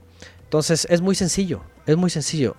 La política hoy día está etiquetada de democracia, y obviamente lo que se conoce como teocracia, ¿sí? Eh, y, por otro lado hay un problema, ¿no? Porque imagínense, alguien que dice ser cristiano, ¿sí? Que se va a meter a la política y que de entrada ni conoce la ley del Todopoderoso, imagínense que con qué ley se va a meter, ¿no? con cuestiones del mundo, ¿no? Con cuestiones que, que, por cierto, en el mundo, hablando de la abogacía, ¿verdad? Ahí básicamente, ahí no aplica la justicia, ahí aplica el derecho. Entonces, ahí justicia no hay. Ahí aplica el derecho y ahí, si son los derechos humanos, los derechos humanos ¿verdad? están sobre todas las cosas, ¿no? Y para derechos humanos vas a quebrantar la Torah. ¿Por qué? Porque va a venir el homosexual a tu partido político y te va a decir tienes que permitirlo, ¿no? Tienes que permitir el aborto, tienes que permitir las uniones sexuales y todo. Y, y, por otro lado, muchos dicen, no, es que tenemos que revertir eso. ¿Cómo vas a revertir la profecía? Si al contrario, la profecía dice que todo esto tiene que pasar, que el mundo se tiene que descomponer, que tiene que llegar como en la época de Noé, como en la época de Sodoma y Gomorra, que todo va a ser, o sea, eh, también aquí, hay, aquí vemos otro despropósito, por ejemplo, ¿no? ¿Sí? El creyente verdadero que tiene discernimiento, ¿qué es lo que hace en este mundo? Está peregrinando, se va a apartar del mal, se va a santificar, va a edificar, se va a edificar a los que le rodean, van a, se va a juntar con los que van en el mismo peregrinar, porque estamos de paso en este mundo. Pero pierden el enfoque cuando dicen, no, vamos a cambiar a este mundo y vamos a hacer... ¿Cómo? Si la profecía dice todo lo contrario. Y además es necesario que pase. Se está luchando con un despropósito contrario al Creador, ¿no? Y esto está justamente diciendo aquí Pablo, ¿no? Pablo no está hablando de lo que X creyente se va a buscar en la política, en el mundo, en una empresa, en, mil, en los negocios, por ejemplo, ¿no? Ustedes saben seguramente que cuando la gente se mete a una, un negocio, una empresa, todo esto, saben, saben de todo lo que eh, se arriesga, ¿no? Se arriesga, ¿no? Tanto los dineros, ahora imagínense, ¿no? Cuando se habla de dineros, las personas no vienen a invertir nada más porque, ay, este, yo invierto y, y no importa si se pierde todo o si no gano nada, ah, aquí está mi dinero y ahí no importa si se pierde o si me lo roban o si alguien me engaña. No, la gente va con, con las uñas de fuera, como se dice en México, ¿verdad? Eh, cuidándose de todos, eh, procurando hasta el último centavo, cuidando a las personas y quitando a ver quién, a ver quién no, y trayendo. y Entonces, en la medida que va ocurriendo eso, ¿sí? se van metiendo en más conflictos que el fisco, que auditores, ¿verdad? Que, eh, por ejemplo, entra al asunto de proveedores. ¿Y qué tiene que entrar aquí? Con asuntos de, estrategia, asuntos de persuasión, de convencimiento, de haber una rebaja. Y, o sea, se empieza a meter en un mundo en donde no puede después decir, ay, eh, todo ayuda bien para los que le aman. O sea, ¿en qué te va a ayudar? Si ya estás metido en tantos problemas, ¿verdad? Como otra vez lo que dijo el, el ingeniero, ¿no? Son, son como lacerantes, autolacerantes y siempre como tratando de buscar un beneficio propio con este tipo de textos, ¿no? Al final, todas las cosas ayudan a bien a los que le aman. Y adicional a esto, quisiera tocar el tema de los que le aman. ¿Qué es amar? ¿Sí? ¿Qué es amar? Porque ahí dice, todas las cosas ayudan a bien a los que lo aman. ¿Qué es amar al Creador? Y esto ya todavía, ya con esto yo creo que cualquiera que está tratando de entender las cosas que el hombre se causa solo, se está lacerando solo y se está metiendo en problemas solo y creyendo que este texto lo va a- a estar motivando o a estar esperanzado en propósitos propios, primero tiene que preguntarse si va realmente a recibir un beneficio porque está realmente amando al Todopoderoso. ¿sí? ¿Qué dice, por ejemplo, la escritura sobre amar al Creador? Por ejemplo, Santiago. Santiago dice en esa famosa expresión, ¿verdad? O, o almas adúlteras, ¿verdad? ¿verdad? ¿Se acuerdan cuando dice todo esto? Y dice Santiago en esa parte, dice el que el que ama al mundo, dice, o el que se hace amigo del mundo, dice, se constituye enemigo del Todopoderoso. Imagínense, ¿no? ¿Qué es amar al Todopoderoso? ¿Qué es amar finalmente, no? Cuando tenemos este concepto, ¿sí? Y se ha hablado mucho de eso, se ha filosofado, ¿verdad? Se va desde la emoción y, ay, sí, yo, yo siento muy bonito, yo el pecho así hinchado, ¿verdad? Yo me siento ahí un poder, una fuerza y, y yo lo amo y yo amo. Eso no es amar. Eso es enamorarse, eso es emoción, ¿no? esos son sentimientos, esos son, eso es velocidad, le llamo yo, ¿no? ¿Qué es amar? ¿Qué es amar? Amar, dice la escritura, que es negarse a sí mismo, ¿sí? Para entregarnos al Creador, en este caso, ¿no? Es como a la pareja, ¿no? Cuando amas a la pareja, te niegas a ti para procurar a tu pareja. Ya no estás pensando en ti, en, en- en tus gustos, en lo que tú quieres, en lo que tú esperas, en lo o sea, no vives para, para ti.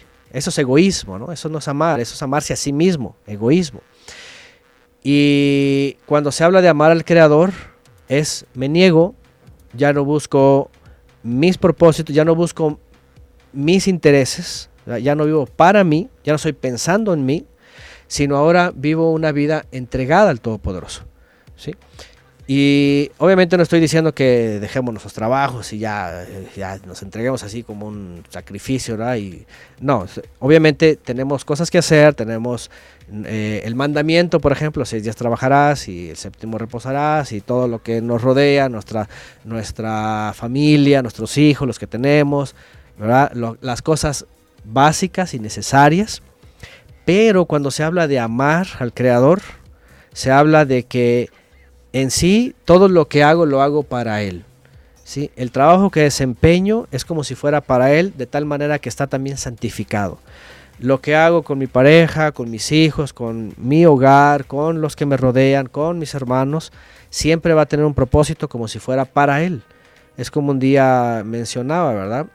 Este, vemos a los demás como familia, como hermanos. Y procurarlos y bendecirles de una otra forma. Si, si puedo aportarles algo, lo, lo aporto. Entonces, yo me estoy eh, entregando al Padre y estoy viviendo en sus propósitos. Y mientras esté en sus propósitos, dirigido en su aliento santo, andando en sus mandamientos, las únicas repercusiones que me pueden pasar alrededor, ahí sí puedo pensar, son para bien. Si yo le amo a Él, ¿sí? si yo estoy entregado a Él, si me estoy negando a mí mismo, porque también eso dice la Escritura, ¿verdad? Dice que tenemos que negarnos a nosotros, y, y- y lo dice el Mesías, dice el que, se no, el que no se niega a sí mismo, no es digno de mí. Antonio, tengo... El que no recoge conmigo, desparrama. Ajá. Mm. Eh, En ese mismo texto de Romanos 8:28, en la parte final, dice que mm, eh, a los que conforme a su propósito son llamados. Si una persona guarda, se cuida, trata de hacer todas las cosas bien, eh, ama al Señor sobre todas las cosas, cumple el mandamiento, cumple todo al pie de la letra, eh, ¿podría ser que no esté eh, siendo llamado dentro del propósito del Señor? ¿Podría pasar ese, ese escenario? Bueno, el pr- primero hay que saber qué es el propósito. El propósito de Él es que finalmente volvamos a Él. ¿sí? Eh, el Mesías vino a enseñarnos que Él viene del Padre, que Él nos da a conocer al Padre, que Él es el camino, verdad y vida. Él, Él nos lleva al Padre, que Él viene a traer la promesa del Padre, que es su aliento en nosotros, ¿sí? Eh, encaminarnos en nuestra vida en sus mandamientos, en todo esto, ¿sí? Y el propósito final, ¿cuál es? Dice Pablo, por ejemplo, poner la mirada en las cosas de arriba, ¿sí? Nuestra, nuestra herencia está, eh, está en los cielos, Claro, pero, pero, allá. pero eso aplica para etcétera. todos. Eh, O sea, no es que haya un grupo de elegidos y los no elegidos, sino aplica para todos los que quieran y tomen la decisión de buscarlo conforme a como él mismo lo plantea en la escritura. Aplica para todos. Obviamente, obviamente cuando habla del propósito de él para el ser humano, de hecho es para todos. Obviamente aquí es el que lo acepta. Bueno, supongamos que los que los aceptan somos nosotros, los que creemos y los que y los que esperamos. Ajá. Sí, por supuesto, el propósito es el mismo. Ahí sí. No puedo decir, no, el propósito es que miren, aquí también hay otro problema, ¿no?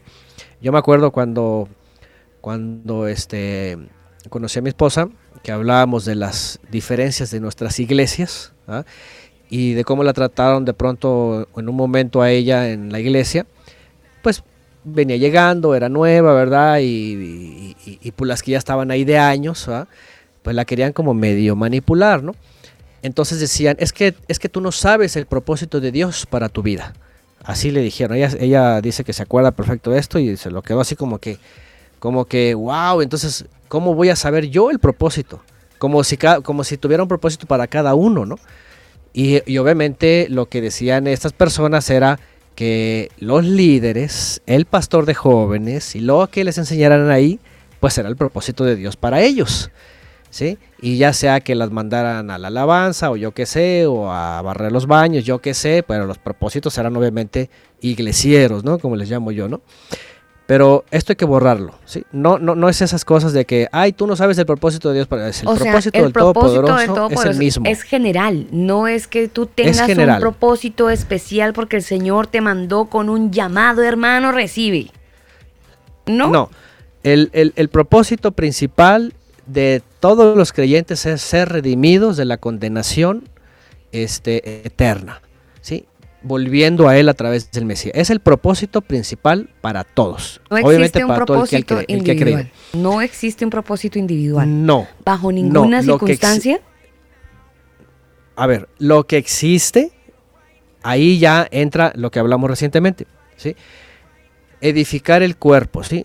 El propósito principal es volver a él, pero mientras tanto, ¿sí? Aquí podríamos, no sé cómo llamarles, subpropósitos o, o particularidades o yo qué sé, en donde aquí, mientras estamos creyendo y estamos viviendo, entonces se desarrollan en la vida del creyente, dentro del propósito de, de ser redimidos, la edificación.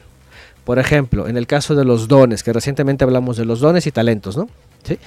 Aquí, por ejemplo, no sé, a lo mejor está mal, pero me pongo como ejemplo, ¿no? O como ustedes, ¿no? Finalmente, ¿cuál sería el propósito? El propósito del Creador también para ustedes es redimirlos de la condenación. Sin embargo, por ejemplo, ustedes han tomado esta decisión de tener este espacio, de llevar la palabra de una otra forma, a lo mejor, a lo mejor ahorita lo están haciendo diferente, ¿verdad? Con, con una enseñanza diferente o no sé, con esta aportación diferente, pero dentro del alcance de ustedes con las personas que, tienen, que, que están a su alrededor, tienen esta particularidad. ¿sí? Podríamos decirlo, se convierte como un subpropósito o un propósito en este momento ¿sí? para el resto de creyentes.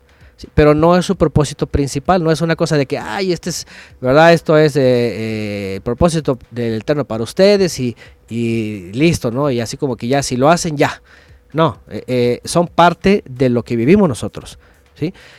Un servidor, por ejemplo, ¿no? Mi propósito es igual el de todos, ser redimido, ser redimido de la condenación final, pero mientras tanto me edifico, comparto también con lo que he sido edificado y somos edificados unos a otros en, nuestro, en nuestra estancia. Ajá. Pero no puedo decir, o no puede venir a alguien y decir, ah, es que es el, el, propósito para Dios en tu vida, es que tú seas, ¿verdad? Este, una cosa o la otra, o seas, este, forres Biblias, o seas predicador de, de África, o cosas de estas, ¿no? Estas cosas ya las han, como que las han manejado, como que Él tiene un propósito para cada uno, y cada uno, porque aquí, ¿se acuerdan cuando hablamos de, de los dones? Hay personas que se están rompiendo la cabeza hasta el día de hoy diciendo, pero ¿cuál es mi don? Y rompiéndose los dedos, ay, ¿cuál es mi don? Y es que yo no sé cuál es mi don. Y en las iglesias, ay, hermano, pues es que tú, cuando no le encuentran algo, pues tu don es de servicio y ahora le ponte a, hacer aseo en, en, la iglesia, ¿no? Entonces, no es el, el, el, el, caso, porque muchas veces creen que el propósito está intrínsecamente conectado con un don.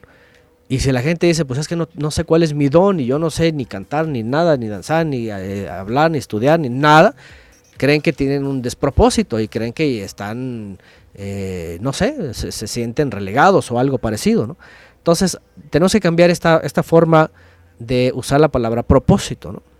Y entonces ver primero el propósito principal, general, para todos, ser redimidos de la condenación. Y mientras peregrinamos, entonces, Ahora sí, lo que, lo que se nos es confinado, por ejemplo, ¿no? para la edificación de los creyentes, que es muy diferente. ¿no? Bueno, entonces cuando Pablo está hablando de esto, otra vez eh, el creyente tiene que estar bien entendido de eso. Número uno, ha sido llamado, sí, para una promesa que es de redención. Es el propósito para todos. Mientras tanto, si ha sido ungido con la presencia divina, con el aliento santo, va a vivir según las instrucciones del Creador su vida, ¿sí? Sirviendo, negándose a sí mismo y sirviendo, y sirviendo al Eterno. No, no puede ser llamado, por ejemplo, para servir a, a, la política, ¿no? Porque hemos conocido personas, y se respeta obviamente las decisiones, pero hemos conocido, por ejemplo, personas, ¿sí? En la cristiandad, que ellos dicen, no, no, no, los jóvenes tienen que estudiar, tienen que prepararse, tienen que tener carreras, tienen que incursionar incluso hasta en la política, porque podemos cambiar esta nación, este mundo, ganar a México para Cristo, etcétera, y los meten así. Y obviamente después de años el resultado es que están asimilados, ya los jóvenes no quieren nada de sus iglesias, quieren estar en el mundo, quieren sus carreras, quieren hacerse ricos, quieren hacerse exitosos, quieren hacerse, etcétera, ¿verdad? Y, lo que están haciendo es entregarlos al mundo, asimilándolos, cuando en la escritura dice todo lo contrario. Dice, no se hagan amigos del mundo, no se conviertan al mundo, ¿sí? no se asimilen al mundo, no se amolden. Pablo es muy estricto. Y él dice, no os amoldéis a este mundo, ¿sí? no se amolden, no se hagan como ellos. Y es que se les ha enseñado un evangelio muy distante, ¿eh? y las iglesias y las personas viven, no sé qué viven. Pero si ustedes van por esos textos, es muy claro, no se amolden, no se van a este mundo, no se hagan amigos del mundo, ¿sí? denuncien las cosas del mundo, no participen en las obras infructuosas de, las tinieblas en este mundo. El príncipe de este mundo es el Satanás, es decir, de hecho, de hecho, el mismo Pablo en la carta a los Hebreos, ese famoso capítulo 11, en donde nada más se leen aquellos, ¿verdad?, que dice que los padres de la fe, pero si ustedes van hasta el final, cuando dice estos y muchos más, eran hombres, dice, que el mismo sistema no los podía contener. Era, era como, ¿verdad? Era como repulsivo el mundo, ¿no? Y así tenemos que vivir nosotros. Fíjense nada más la, la óptica diferente, ¿no? No tenemos que vivir amoldados a este mundo, al contrario. Tenemos que vivir como que el mundo nos está repudiando, como que ustedes no caben aquí. O sea, No ¿qué están haciendo aquí? ¿No podría ser ese como un, como un comentario eh, similar a la rebeldía, Antonio? ¿Cuál? Ese, el, el de no sujetarse, el no... El último que acaba de ser. No, no es no, no es no sujetarse, sino más bien es de ¿No que asimilarse? por nuestra ajá, por nuestra forma de vida, Mm, por ejemplo, y es que aquí hay algo hay un- algo interesante Al- este Alba. Mm. Por ejemplo, nuestra sociedad hoy día, y por ejemplo hablando de política y democracia y minorías, ha cambiado. Hay, un- hay algo, un punto aquí importante, que por cierto, puede ser punto para padecer, ¿sí? Y si amamos al Eterno, puede ayudar a bien. ¿Cuál punto? Nuestra sociedad cambiante, por ejemplo, en nuestros países, la mayoría, ¿sí? La aceptación, por ejemplo, al lésbico gay y todas estas cosas, ¿sí? Ya es una ley. Y en algunos lugares está, hasta está penado si, si hablas en contra, ¿no? ¿Qué es lo que estoy diciendo? Eh, tampoco quiere decir que porque hay que orar por los gobernantes y que lo que digan la- la- las leyes del país y todo, hay que someternos. No. Aquí llega, y va a llegar un punto, y también hubo creyentes que lo padecieron, ¿sí? que tuvieron que ir en contra del mismo Estado, de los imperios o de las naciones o de los países donde estaban, ¿sí? porque había cosas que definitivamente no se pueden aceptar, ¿sí? como esto, ¿no? el sodomismo, ¿sí? Eh, eh, eh, leyes en contra de la vida, leyes y, y leyes que van a seguir saliendo, el creyente tiene que ir en contra de todo eso. Entonces aquí es donde, por ejemplo, sí podemos padecer, ¿sí? Por causa de perseverar en la fe. Pero, eh, y, y- sí, en efecto, podría ser anarquía eh, ante el Estado, pero por cuestiones obviamente, pues más que morales, bíblicas, de ética, totalmente, ¿verdad? De moral, de, de- de- de- de orden y de verdad, ¿sí? Entonces, este, ahí a lo mejor sí, eh, ahí sí podríamos padecer, ¿sí? Y eso, eso podría ayudar, ¿no? Eh, el texto que estoy citando, voy, estoy yendo a Hebreos capítulo 11 y dice mm, al final, en el 38, estos hombres de los cuales no eran, fíjense, estos hombres de los cuales no era digno el mundo. Tenían que estar vagando por desiertos, montañas, refugiarse en cuevas y escondites. Los que vivieron, los que padecieron por sostener la fe. Entonces tenemos que, eh, es como les digo, por eso les digo, se ha enseñado un evangelio muy distante. mm. Y, Pero- y- y recordar, Antonio, las palabras creo que fue de, de Pablo, de Pedro, que dijo que er- era necesario obedecer a Dios antes que a los hombres, ¿no? Después de que pasaron su, su momento un poco complicado para que dejaran de predicar.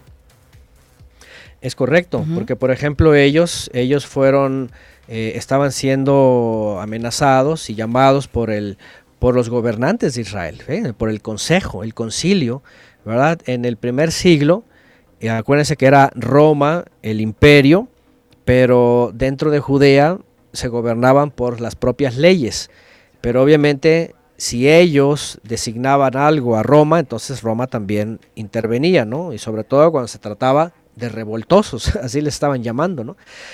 Y pero llega un momento en Pedro donde dice, a ver, es necesario obedecer primero al Todopoderoso antes que a los hombres, y entonces está yendo en contra de la autoridad, ¿sí? Se está yendo en contra incluso del gran ministro y del Sanedrín, de los, de los ancianos, con tal de decir, ¿saben qué? Aquí ya no tienen parte ustedes porque aquí primero está el creador. Fíjense, ahí Pedro está rompiendo con la, con la política, con la democracia, con el gobierno establecido, con el status quo y está diciendo, aquí gobierna el creador, teocracia, por decirlo, ¿no? Aquí el Todopoderoso ordena.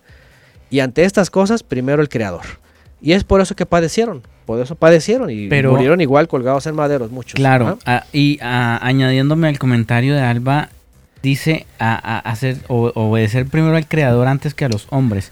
No significa que no obedezca a, las autoridades, sino que primero al eterno y después a los hombres. No está diciendo obedezca siempre al Padre y nunca a los hombres. Está dando prioridades. Así es.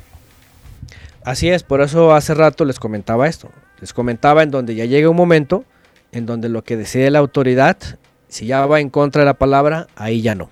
Ajá. Por Exactamente. supuesto, hay leyes, sí, hay leyes que todos obedecemos. Yo creo que todos, desde que salimos de nuestra casa, es más, desde que estamos viviendo, ya estamos obedeciendo, estamos pagando impuestos de predial, estamos pagando servicios, impuestos en los servicios, vas a cualquier lugar, compras, ya estás pagando tus impuestos, sales a conducir, estás, estás guiándote por las leyes. Obviamente vivimos en un Claro. mundo de leyes, ¿sí?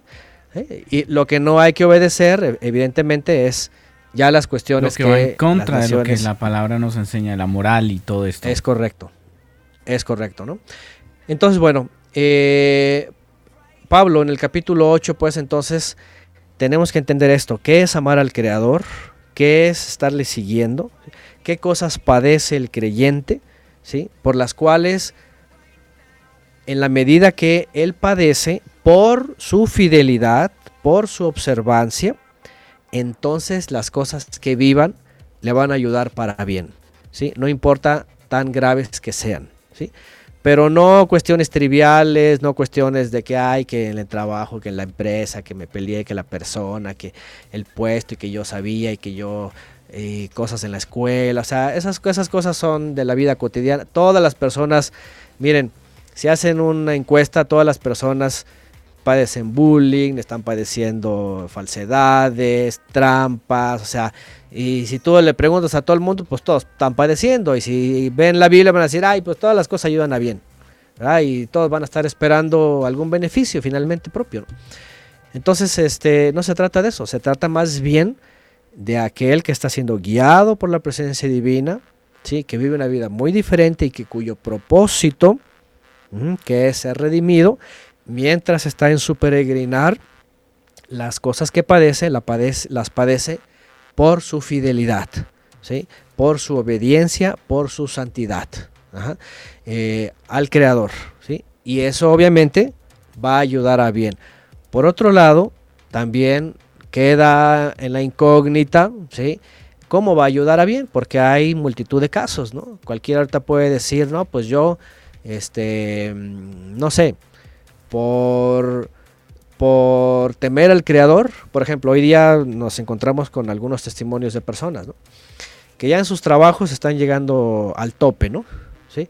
¿Por qué? Porque ya de entrada de por sí su vida es muy diferente, no aceptan participar, por ejemplo, en eventos paganos, en cuestiones de- de- de cuestiones políticas y de cuestiones religiosas, que muchas, muchas empresas lo hacen, y que además les han concedido el Shabbat, pero ahora se los piden, y peor, que no se quieren vacunar, ¿verdad? Porque también es algo que, bueno, tú tienes que decidir, pero ya te encuentras en un lugar hostil, en donde te- una tras otra, entonces algunos pueden sufrir el despido de trabajos, ¿sí? Y, y esto aquí, si la persona de veras es creyente y sabe lo que cree y sabe cómo vive y obviamente rechaza todo lo que se le está, ¿verdad? Este, ofreciendo en sus empleos, cuestiones, ¿verdad? De tradiciones o cuestiones de política, cuestiones del voto, cuestiones de todo eso. Entonces ahí puede entender que va a padecer por no participar como el mundo participa en las cosas del mundo. Entonces aquí hay que saber esto, ¿no?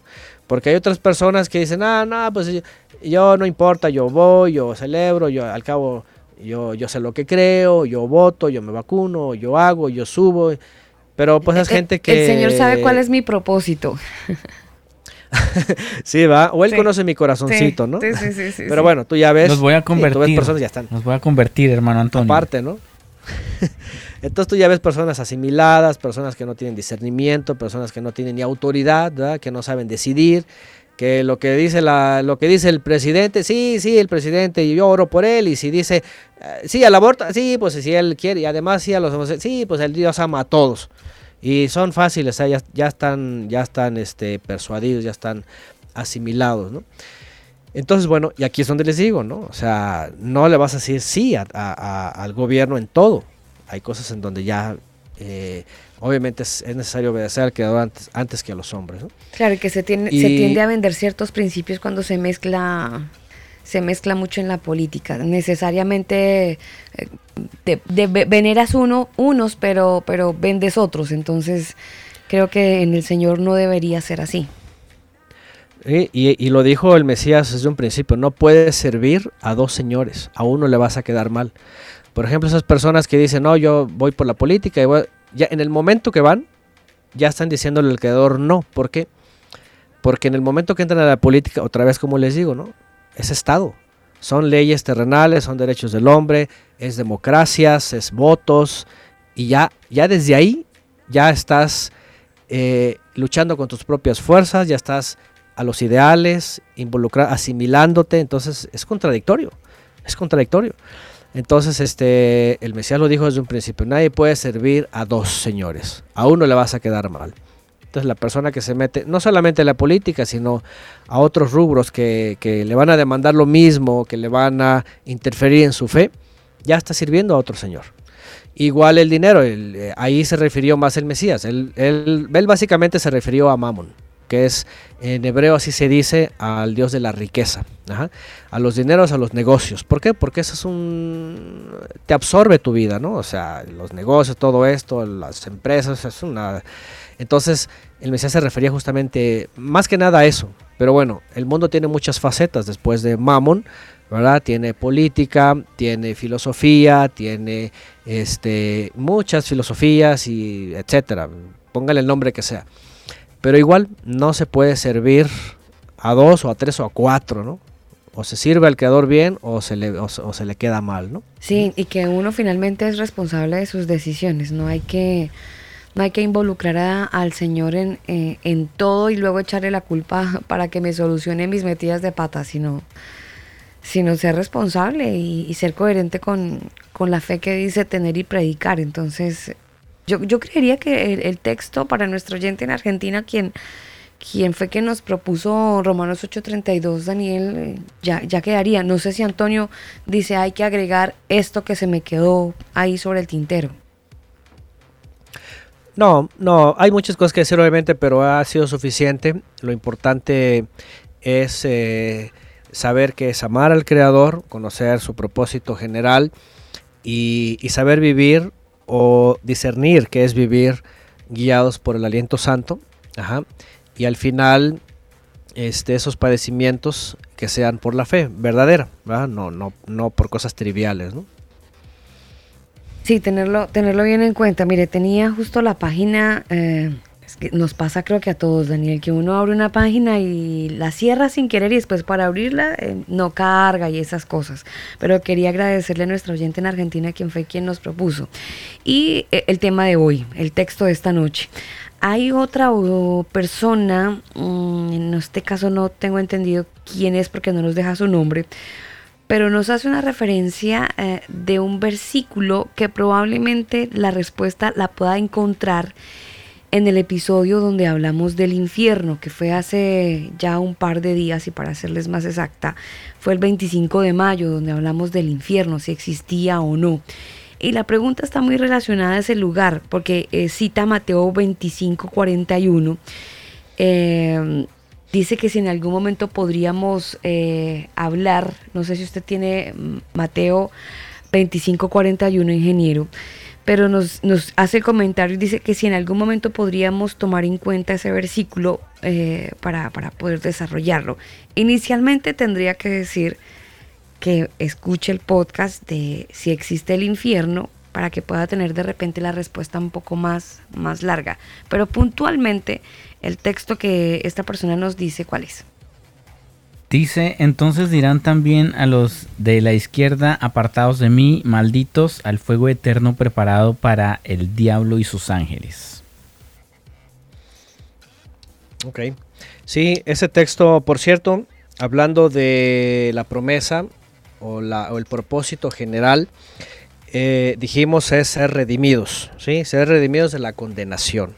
Ciertamente en el tema del infierno ya hablamos de que aunque la palabra es de origen latino y se está refiriendo al inframundo de los dioses griegos y romanos, ajá, en pleno, en plena mm, eh, tormento y todas estas cosas. Dijimos que en el caso de las almas, no, no ocurre así. Las almas duermen, pero no significa que no va a haber un juicio. En, ese, en esa entrega dijimos que eh, no se tiene que omitir que en efecto al final va a haber una condenación eterna, es decir, va a haber un, una destrucción de toda la iniquidad al final, pero al final. Para eso está esa entrega. Ahora, es, es interesante este texto, por cierto, eh, y es justamente, yo creo que con esto complementamos lo que acabamos de, de ampliar en Romanos 8, 28. Porque eh, si ustedes ven el contexto, obviamente el Mesías está hablando eh, de su regreso, cita parábolas, está hablando de, de- de detalles, ¿verdad? Cómo va a ser. Ya hemos hablado también de esto, la final trompeta, eh, los muertos serán resucitados, etc. Y luego viene desde el verso 31, que justamente va a ser el juicio final. Cuando el Mesías regrese, que sea enviado por el Padre, que también nadie sabe, ¿verdad? Solamente el Todopoderoso, ni siquiera el Hijo, ni los ángeles, nadie. Y quiero leer desde el 31, porque ahí dice que va a venir con majestad, ¿sí? Y con todos sus malahim, sus mensajeros, ajá, con él. Y dice que se va a sentar en su trono de esplendor. Aquí es una forma de juicio, lo que vemos en Apocalipsis 21, 20 en adelante. Es una forma de juicio, ¿sí? Eh, es decir, es el juicio final. Y bueno, dicen que serán reunidas, dice todas las naciones, fíjense, ¿sí? Todas las naciones. Y no necesariamente las que estén ahí, o los que estén ahí, o estemos ahí presentes, ¿sí? Sino textos previos dice que va a haber resurrección de entre los muertos. Ahora, hemos hablado antes también que esto no es de que ay, se sienta y a ver, pasa el primero uno y luego otro, ¿va? como incluso hay una canción o un documental ahí, no sé qué ahí era, que, que una gran lista así va, que iba uno por uno y así como que les van leyendo Cu- sus... Cuando allá se pase o- lista. Eso es hi- himnario, pase lista, ¿no? himnos de gloria y triunfo, himno número 33, An- Antonio. Ándale pues. Sí, ahí- cuando ahí allá se pase lista. O, o aquellos que en el púlpito amenazaban a todos los feligreses, ¿verdad? Que ahí va a ser una pantalla gigante y ahí van a salir todos sus pecados y que no sé qué, ¿verdad? Y que el directo al infierno y todas esas cosas, ¿no? Bueno, eh, entendemos de entrada que cuando el Mesías regrese, dice que eh, va a hacer este juicio y va a venir la redención final para, para, para los escogidos y la perdición para, para los rebeldes o la, toda la iniquidad. Eh, el Mesías está obviamente hablando aquí en términos entendibles, ¿no? Se va a sentar como juez y va a dictaminar. Van a ser reunidas todas las almas. Aquí es donde también él cita en algún momento, muchos me dirán en aquel día, Señor, Señor, hicimos, hicimos, hicimos. Y va a decir, no los conozco. Sin Torah, inicuos, iniquidad, dice, apártense de mí, hacedores de iniquidad. Bueno, y aquí hay algo muy interesante, porque dice que va a separar entre, de entre ovejas o corderos y, y cabritos, que esta es una, una alusión profética, una figura, ¿verdad? Eh, de, de los que son de su redil, ¿verdad? Como los corderos, y los cabritos que tienen la connotación de rebeldía, ¿no? De rebeldes. Bueno, eh, pondrá uno a su derecha, otros a su izquierda. Ahora esto no tiene nada que ver con política, ¿va? ni los eh, cuestiones iluministas, estas cosas, no, aquí no, no está hablando de eso. Y mm, porque ahorita está muy de moda esto, ¿no? Sí, sí, Y- pues, mucha gente lo, lo ocupa, que por eso la derecha es tan así y la izquierda también. No, no, imagínense, nada que ver. Entonces, bueno, pero ahora vean lo que dice. En el 34, a los de su derecha, venid benditos de mi Padre. Está hablando de los corderos, los, el, trigo, pues, los buenos peces, todas las, las- las- las parábolas. Aquí podían entrar esta figura. Pero fíjense lo que dice. Preparado para ustedes desde la fundación del mundo, el reino, vean, eh, eh, benditos de mi Padre, hereden el reino preparado para vosotros desde la fundación del mundo. Porque tuve hambre y me diste de comer, tuve sed y me diste de beber, fui forastero y me recogiste, estuve desnudo y me cubriste, enfermo y me visitaste en la cárcel y viniste a mí. ¿Qué es lo que está diciendo aquí? Aquí el Mesías está hablando de algo que en el primer siglo se conocía como Hasidut. De hecho, hasta el día de hoy en el, contexto hebreo se conoce como Hasidut. ¿sí?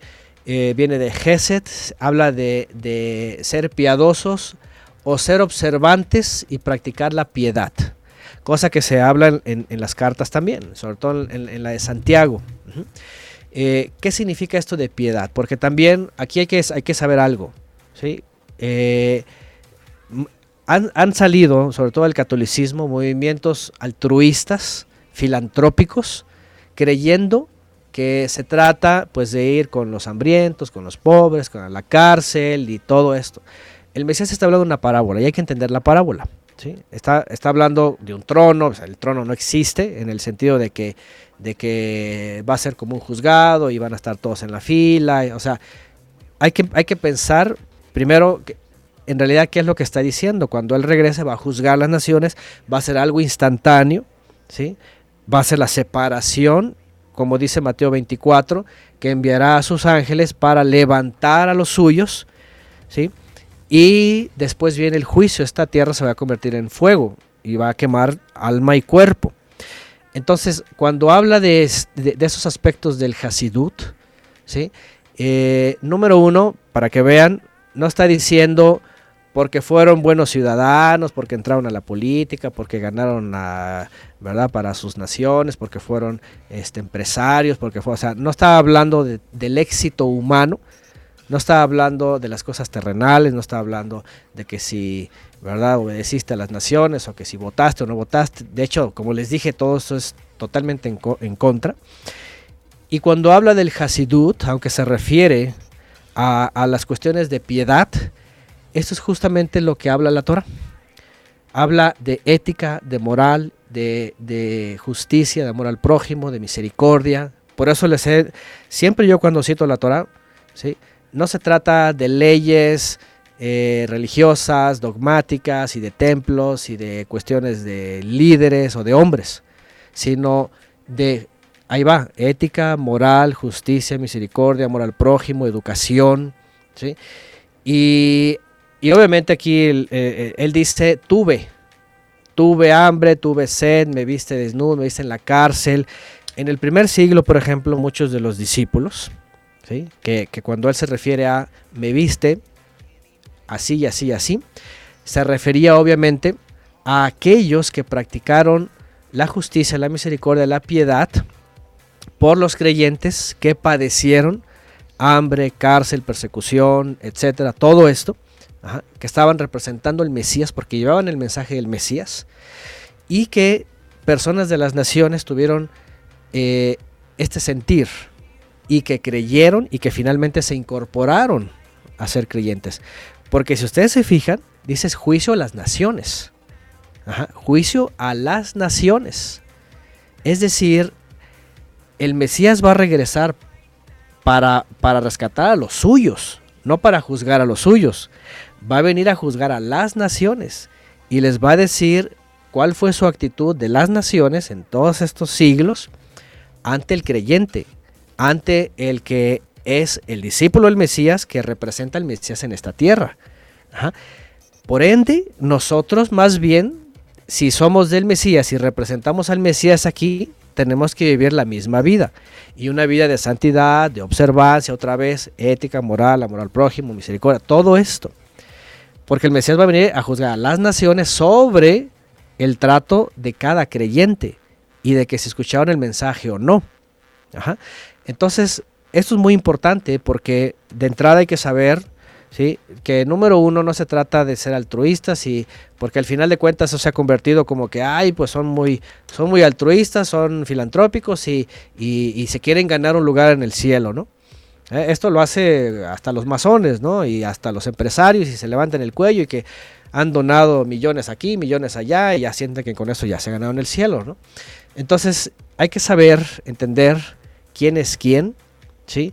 Eh, qué, personas ¿sí? van a ser juzgadas, cómo tiene que vivir el creyente para, para poder ser un representante del Mesías en este mundo, porque él, él lo dijo, ¿verdad? que nosotros vamos a ser eh, sus testigos, nosotros somos eh, quién somos la sal de esta tierra o la luz de este mundo, los representantes, los discípulos, los alumnos, y vivimos en estas naciones un peregrinar, estamos, estamos de paso. Y si vivimos por el aliento santo, el, el espíritu, como dicen, con lo que ya hablamos, la obediencia, la observancia, la santidad, la diferencia en este mundo, todo esto, el Mesías va a venir a juzgar a las naciones sobre, sobre esta interacción. Bueno, vamos más adelante, obviamente, cuando habla de los que no, ¿verdad? Tuvieron el sentir sobre el mensaje del Mesías, sobre sus discípulos, sobre los que son sus alumnos, sobre todo esto, y no practicaron la Torah, porque otra vez la Torah es todo esto, justicia, misericordia, eh, moral, ética, aquí está, estamos hablando de todo eso. Nada más que el Mesías lo pone, ¿verdad? En ejemplos como el famoso buen samaritano, ¿no? El buen samaritano no fue nomás porque era bueno y ahí lo ayudó. Ahí aplicó ética, ahí aplicó misericordia, amor al prójimo, ¿sí? Y esa es la Torah. Entonces, bueno, obviamente aquí viene todo este desenlace y unos van a, a- van a decir, pero pues ¿cómo? ¿Cuándo? Si yo no, ¿verdad? Yo no hice o yo no, ¿cuándo te vi? ¿No? Y ahí es donde dice, si lo hiciste a uno de mis discípulos, o sea, y aquí va, aquí va el punto, si somos sus discípulos, si somos realmente sus alumnos, ¿sí? nosotros vamos a ser el, vamos a ser como, como el punto de referencia sobre el mundo.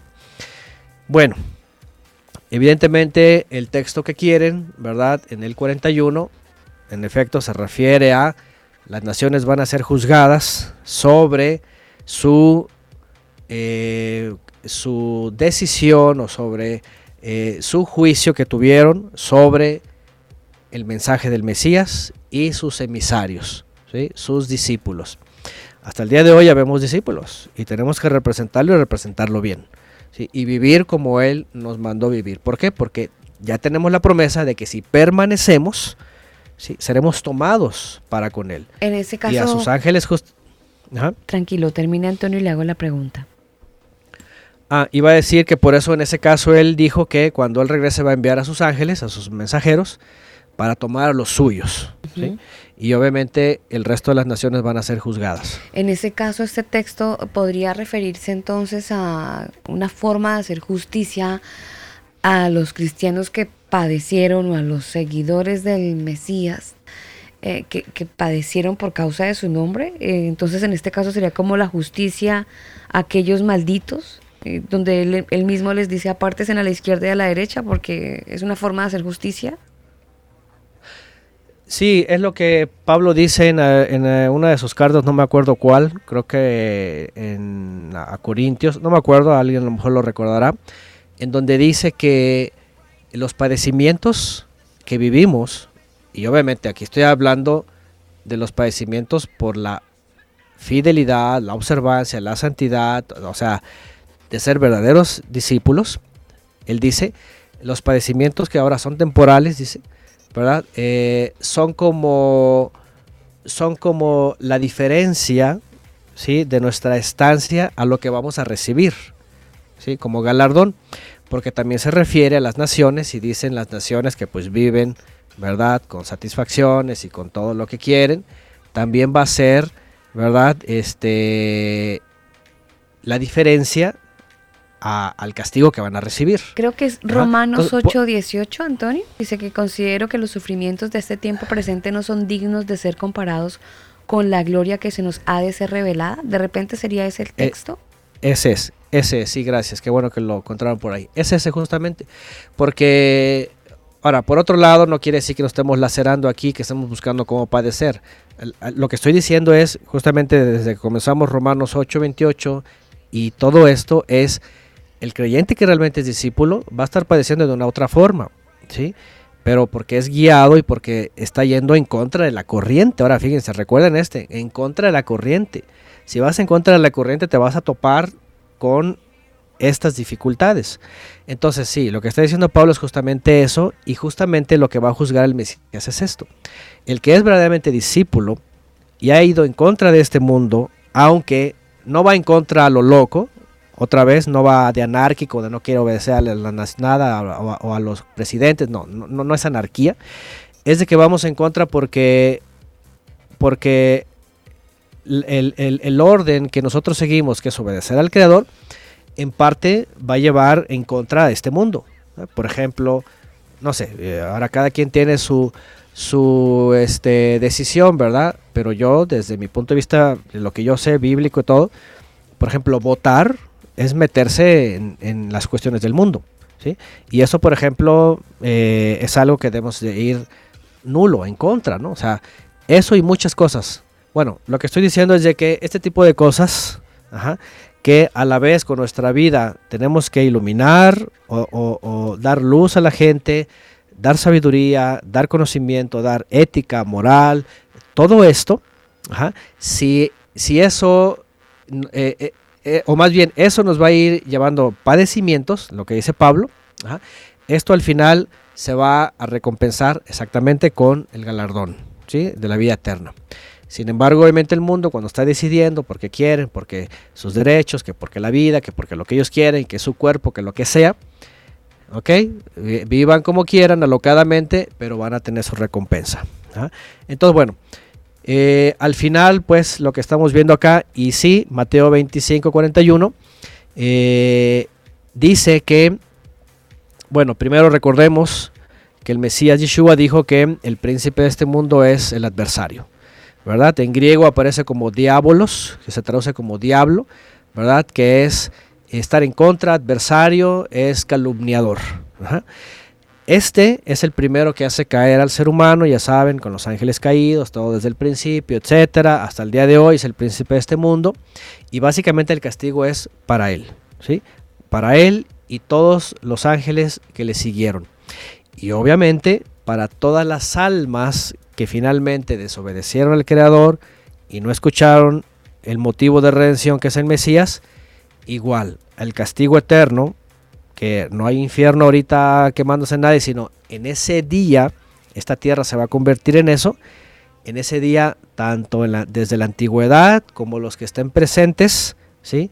Y obviamente no hayan entrado en la redención, ahí está, dice que está preparado para eh, el adversario y sus ángeles, igual a toda esta gente que fueron indiferentes tanto al mensaje como a los discípulos que estuvieron en todas las generaciones.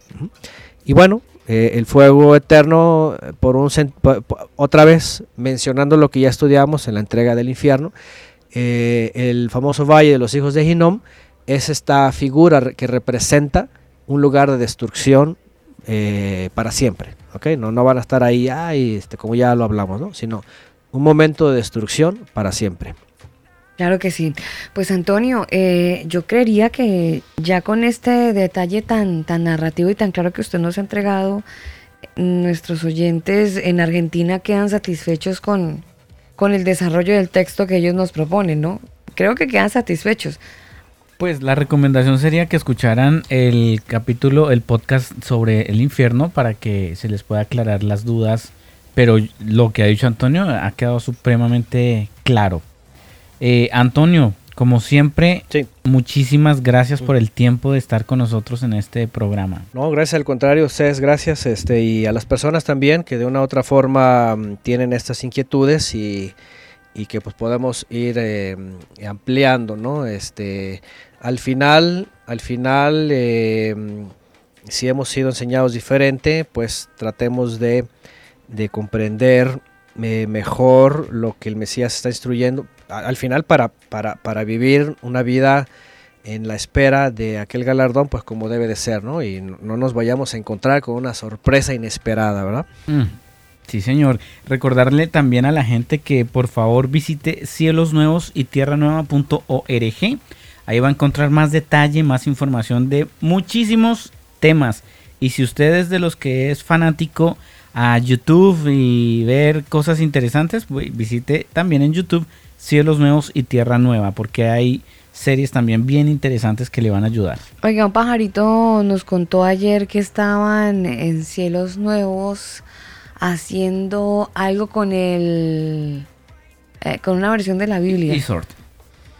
¿Y, y es Word? Ah, ¿Is Word? Ajá, sí, sí, sí. Ajá, ok, sí, a petición, por cierto, de ustedes. no había hecho esto, pero por ahí quedó ya un tutorial. eh, Digo, eh, tenerlo O ahí sea, para ese, ese los que tutorial es para los, para los converos que pues hacemos parte del grupo. Usted ya sabe el nombre del grupo, ¿no?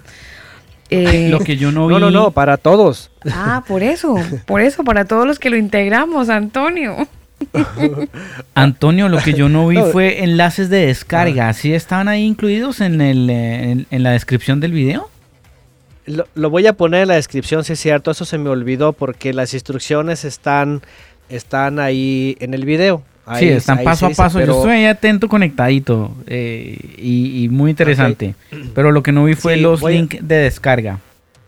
Claro, voy a poner el link y además en, en- en nuestro website voy a poner también ahí el, el botón para que se vayan a la sección de descarga para que para hacerlo más fácil. Pero bueno, Exacto. los que escuchen ahí el, el ti- el tutorial van a saber cómo entrar y ya ya está funcionando bien el enlace y bueno, y espero que eso sea de ayuda. Es una buena herramienta y cada uno este va a saber sacarle el provecho. Antonio, un amigo ingeniero eh, que está en Colombia, eh, cuando hacía ese tipo de mm, presentaciones, utilizaba una palabra muy odiosa y espero que no se escuche mal en México. Por lo menos en Colombia no se escucha tan mal. Escucha ofensiva, pero no es, no es vulgar, quiero decir. Es antidiotas el, el, el, el desarrollo del tema. O sea, eh, cualquier persona lo puede entender. Ah, bueno, este, es- es- esto es como, esto es como califican a veces. A las eh, que- aclaremos primero, ¿la palabra se puede decir o está mal calificada en México? Porque me podría estar no, metiendo está- yo en problemas. Sí, está mal, está, bueno, soy ofensiva. Sí, estoy ofensiva porque, porque este, otra vez, eh, todos funcionamos o pensamos, ¿verdad? Diferentes para, para algunos, la verdad, la tecnología son muy, son muy brillantes, por ejemplo, para, para otras áreas. Sí. Ah, pero la tecnología a lo mejor se ocupan una ayuda, ¿no? I- Pero, igual como pero yo, mire yo- que el yo- diccionario nos ayuda. Le voy a traducirlo o, o a, o a dar el significado de idiota. Y dice que es persona poco inteligente o eh, que molesta a alguien eh, con lo que hace o con lo que dice. O sea, bueno, hay gente que no, no todos son muy inteligentes, pero pues con esta enseñanza lo van a agarrar de una. Sí, bueno, e- este tutorial es para facilitarle, sobre todo, sobre todo para descargar los módulos que ya están ahí abiertos, ¿no? Este, porque digo, a, a veces se trata de, de cuestiones este, tecnológicas que pues muchos no, no le entran por ahí. Pero bueno, aquí en México sí, idiota sí es ofensivo, ¿eh? Sí, sí es decirle... Pero ahí este, entramos en el juego de la, ahí entramos en el juego Antonio que nos han enseñado mal y es que nos han enseñado que idiota es ofensivo, pero mire es una persona poco inteligente. Vea cómo juega el tema de los malos conceptos. Es que, es que yo le puedo decir a alguien Pues sí. idiotica. eh, no le puedo decir, ¿sí? ¿No será? El problema es que tenemos tenemos satanizada la palabra, ¿sí ve? Pero, por eso. Pero yo le puedo decir a alguien, ay, tan No, pero- idiotica. y puede Bueno, escucharse tierno. ¿Será como la intención en mm. el tono, Antonio? Pues yo sé que no hace parte de la serie de textos fuera de contexto, pero de repente como con la dar- ternura que yo le hable, ¿no será? Vo- Voy a dar mi opinión. Ah, Por ejemplo, ¿no? En, en este país, esa como la palabra estúpido o, otras palabras así de- de- del rango, aquí son ofensivas. Por ejemplo, si... Y, y- y no es que esté clasificada así, ¿no? E e incluso decirle a alguien poco inteligente, pues tampoco está bien, porque otra vez lo digo, ¿no? O sea, cada quien puede ser brillante en algo. Yo, por ejemplo, soy poco inteligente, para algunas cosas, o muchas. Y no por eso voy a meterme en la palabra esta, ¿no? Pero aquí, por ejemplo, es ofensivo y si me voy a la Biblia, por ejemplo, el Mesías dice eso, ¿no? Dice, si le llamas a tu prójimo idiota, dice, ya vas camino al juzgado, ¿no? Entonces, eh, si en mi región es una palabra ofensiva, y, y no es porque se haya definido como una u otra forma, pero ya ofende, entonces yo la, yo la evito, ¿no? Más bien yo eh, la, la evitaría, ¿no? Pero entonces podríamos seguir usando los del grupo Los Ignorantes. ¿Cabe, se ve más, más, más cordial o, o también queda, queda mal? Pues Bueno, es, que la ignora es que la ignorancia es el desconocimiento de, de algo. Y, y- y eso no es ni insulto ni pecado. ¿no? Ah, O sea, bueno. Todos desconocemos, todos hemos desconocido algo. Y, y eso no, no, no es ofensivo. Por ejemplo, si a mí me dicen, no, es que eres un ignorante de la química, lo acepto porque yo no sé química. ¿No? Y ni quiero Claro. saberla. Claro, Pero, eh, claro, claro. pero pero yo sí quiero saber lo que sí me interesa no y lo que me edifica no pero eh, pero obviamente eh, ignorar algo pues todos ignoramos algo de una u otra forma no pero al menos aquí en México ya decirle antidiotas es como decir este eh, es ofensivo pues no decirle idiota a alguien Sí, claro, Sí. sí. claro, la palabra se escucha, se escucha fuerte. Dejémoslo ahí entonces en el grupo de los ignorantes, que ahí todos cabemos. Eso es como el arca de Noé, todos caben y tú también. Esa era una canción, una canción de la iglesia cristiana por allá de la escuela dominical, no sé si Antonio la recuerda, pero Ah, en el arca de no, Noé no. todos caben y tú también. No, no, no, creo que esa no, no, no la canté yo No. Usted no era, de, no era de mi misión, Antonio. no era de la misma congre.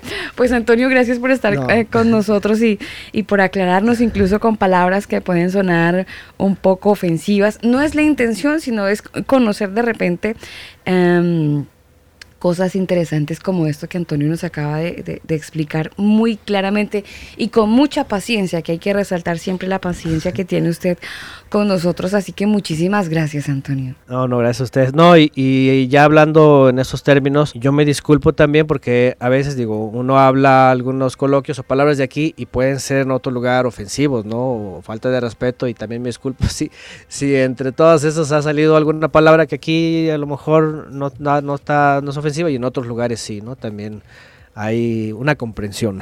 Bueno, pues más, más de aquí para allá que de allá para acá, Antonio. Yo quiero aprovechar, Alba y Antonio, de agradecer a cada uno de los oyentes. Mire que nunca lo hemos hecho, pero hoy creo que es justo y necesario agradecerle a cada uno de nuestros oyentes, cada persona que se ha conectado, especialmente los martes, y que nos han reportado sintonía a través de nuestro chat en Telegram. Mire, nos han escuchado en Portugal, Egipto, el Congo, Bélgica, Grecia, Noruega, Serbia, Italia, Tailandia, Singapur, Líbano, Taiwán, Indonesia, Finlandia, Filipinas, República Dominicana, Suecia, Uruguay, India, Reino Unido, Honduras, República Checa, Rumania, Rusia, Paraguay, Venezuela, Nicaragua, Francia, Cuba, Italia, El Salvador, Brasil, Ecuador, Australia, Guatemala, Bolivia, Puerto Rico, Argentina, Panamá, Costa Rica, en Suiza, en Países Bajos, Alemania, Japón, Irlanda, Perú, Canadá, España, Colombia, Chile, Estados Unidos y por supuesto México. Pues a ustedes muchísimas gracias por elegir este podcast y por permitirnos eh, pues ser un aporte de alguna manera en su crecimiento espiritual y por supuesto eh, con la majestuosidad de eh, disertación que nos da todos los martes Antonio Miranda. Nosotros nos despedimos con música, ustedes ya lo saben, nos encanta hacerlo. Ay, Dios mío, yo siempre que digo palabras, siempre pienso que Antonio se está rasgando las vestiduras cuando digo me encanta.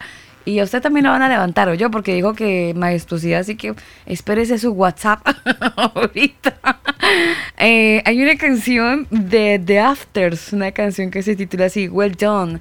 Así nos despedimos con otro clásico, porque hemos iniciado con clásico y cerramos con clásico a esta hora de la noche en el combo. A ustedes gracias y a una nueva oyente. Lleva ocho días. Este es su segundo programa para Nina. Para ella un saludo muy especial que está conectada a esta hora, muy, muy enchufada con el programa. Así que para Nina, eh, un abrazo muy especial. Y bueno, nos despedimos con música. A ustedes un abrazo, se cuidan y gracias por estar en el combo.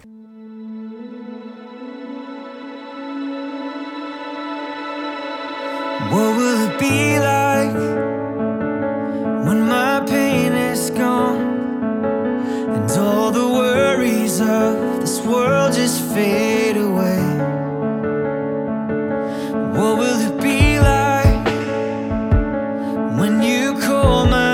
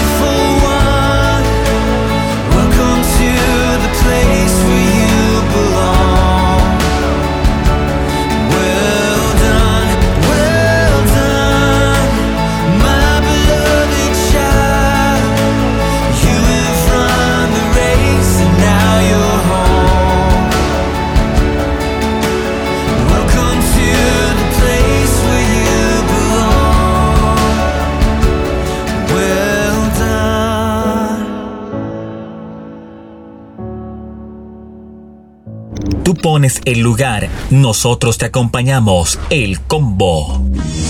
Escucha el combo en Spotify, Apple Music, Google Music. Nosotros te acompañamos. Este programa no contiene mensajes de violencia. Las situaciones, nombres, personas y lugares descritos en este programa son producto de la ficción. Cualquier parecido con la realidad es pura coincidencia. El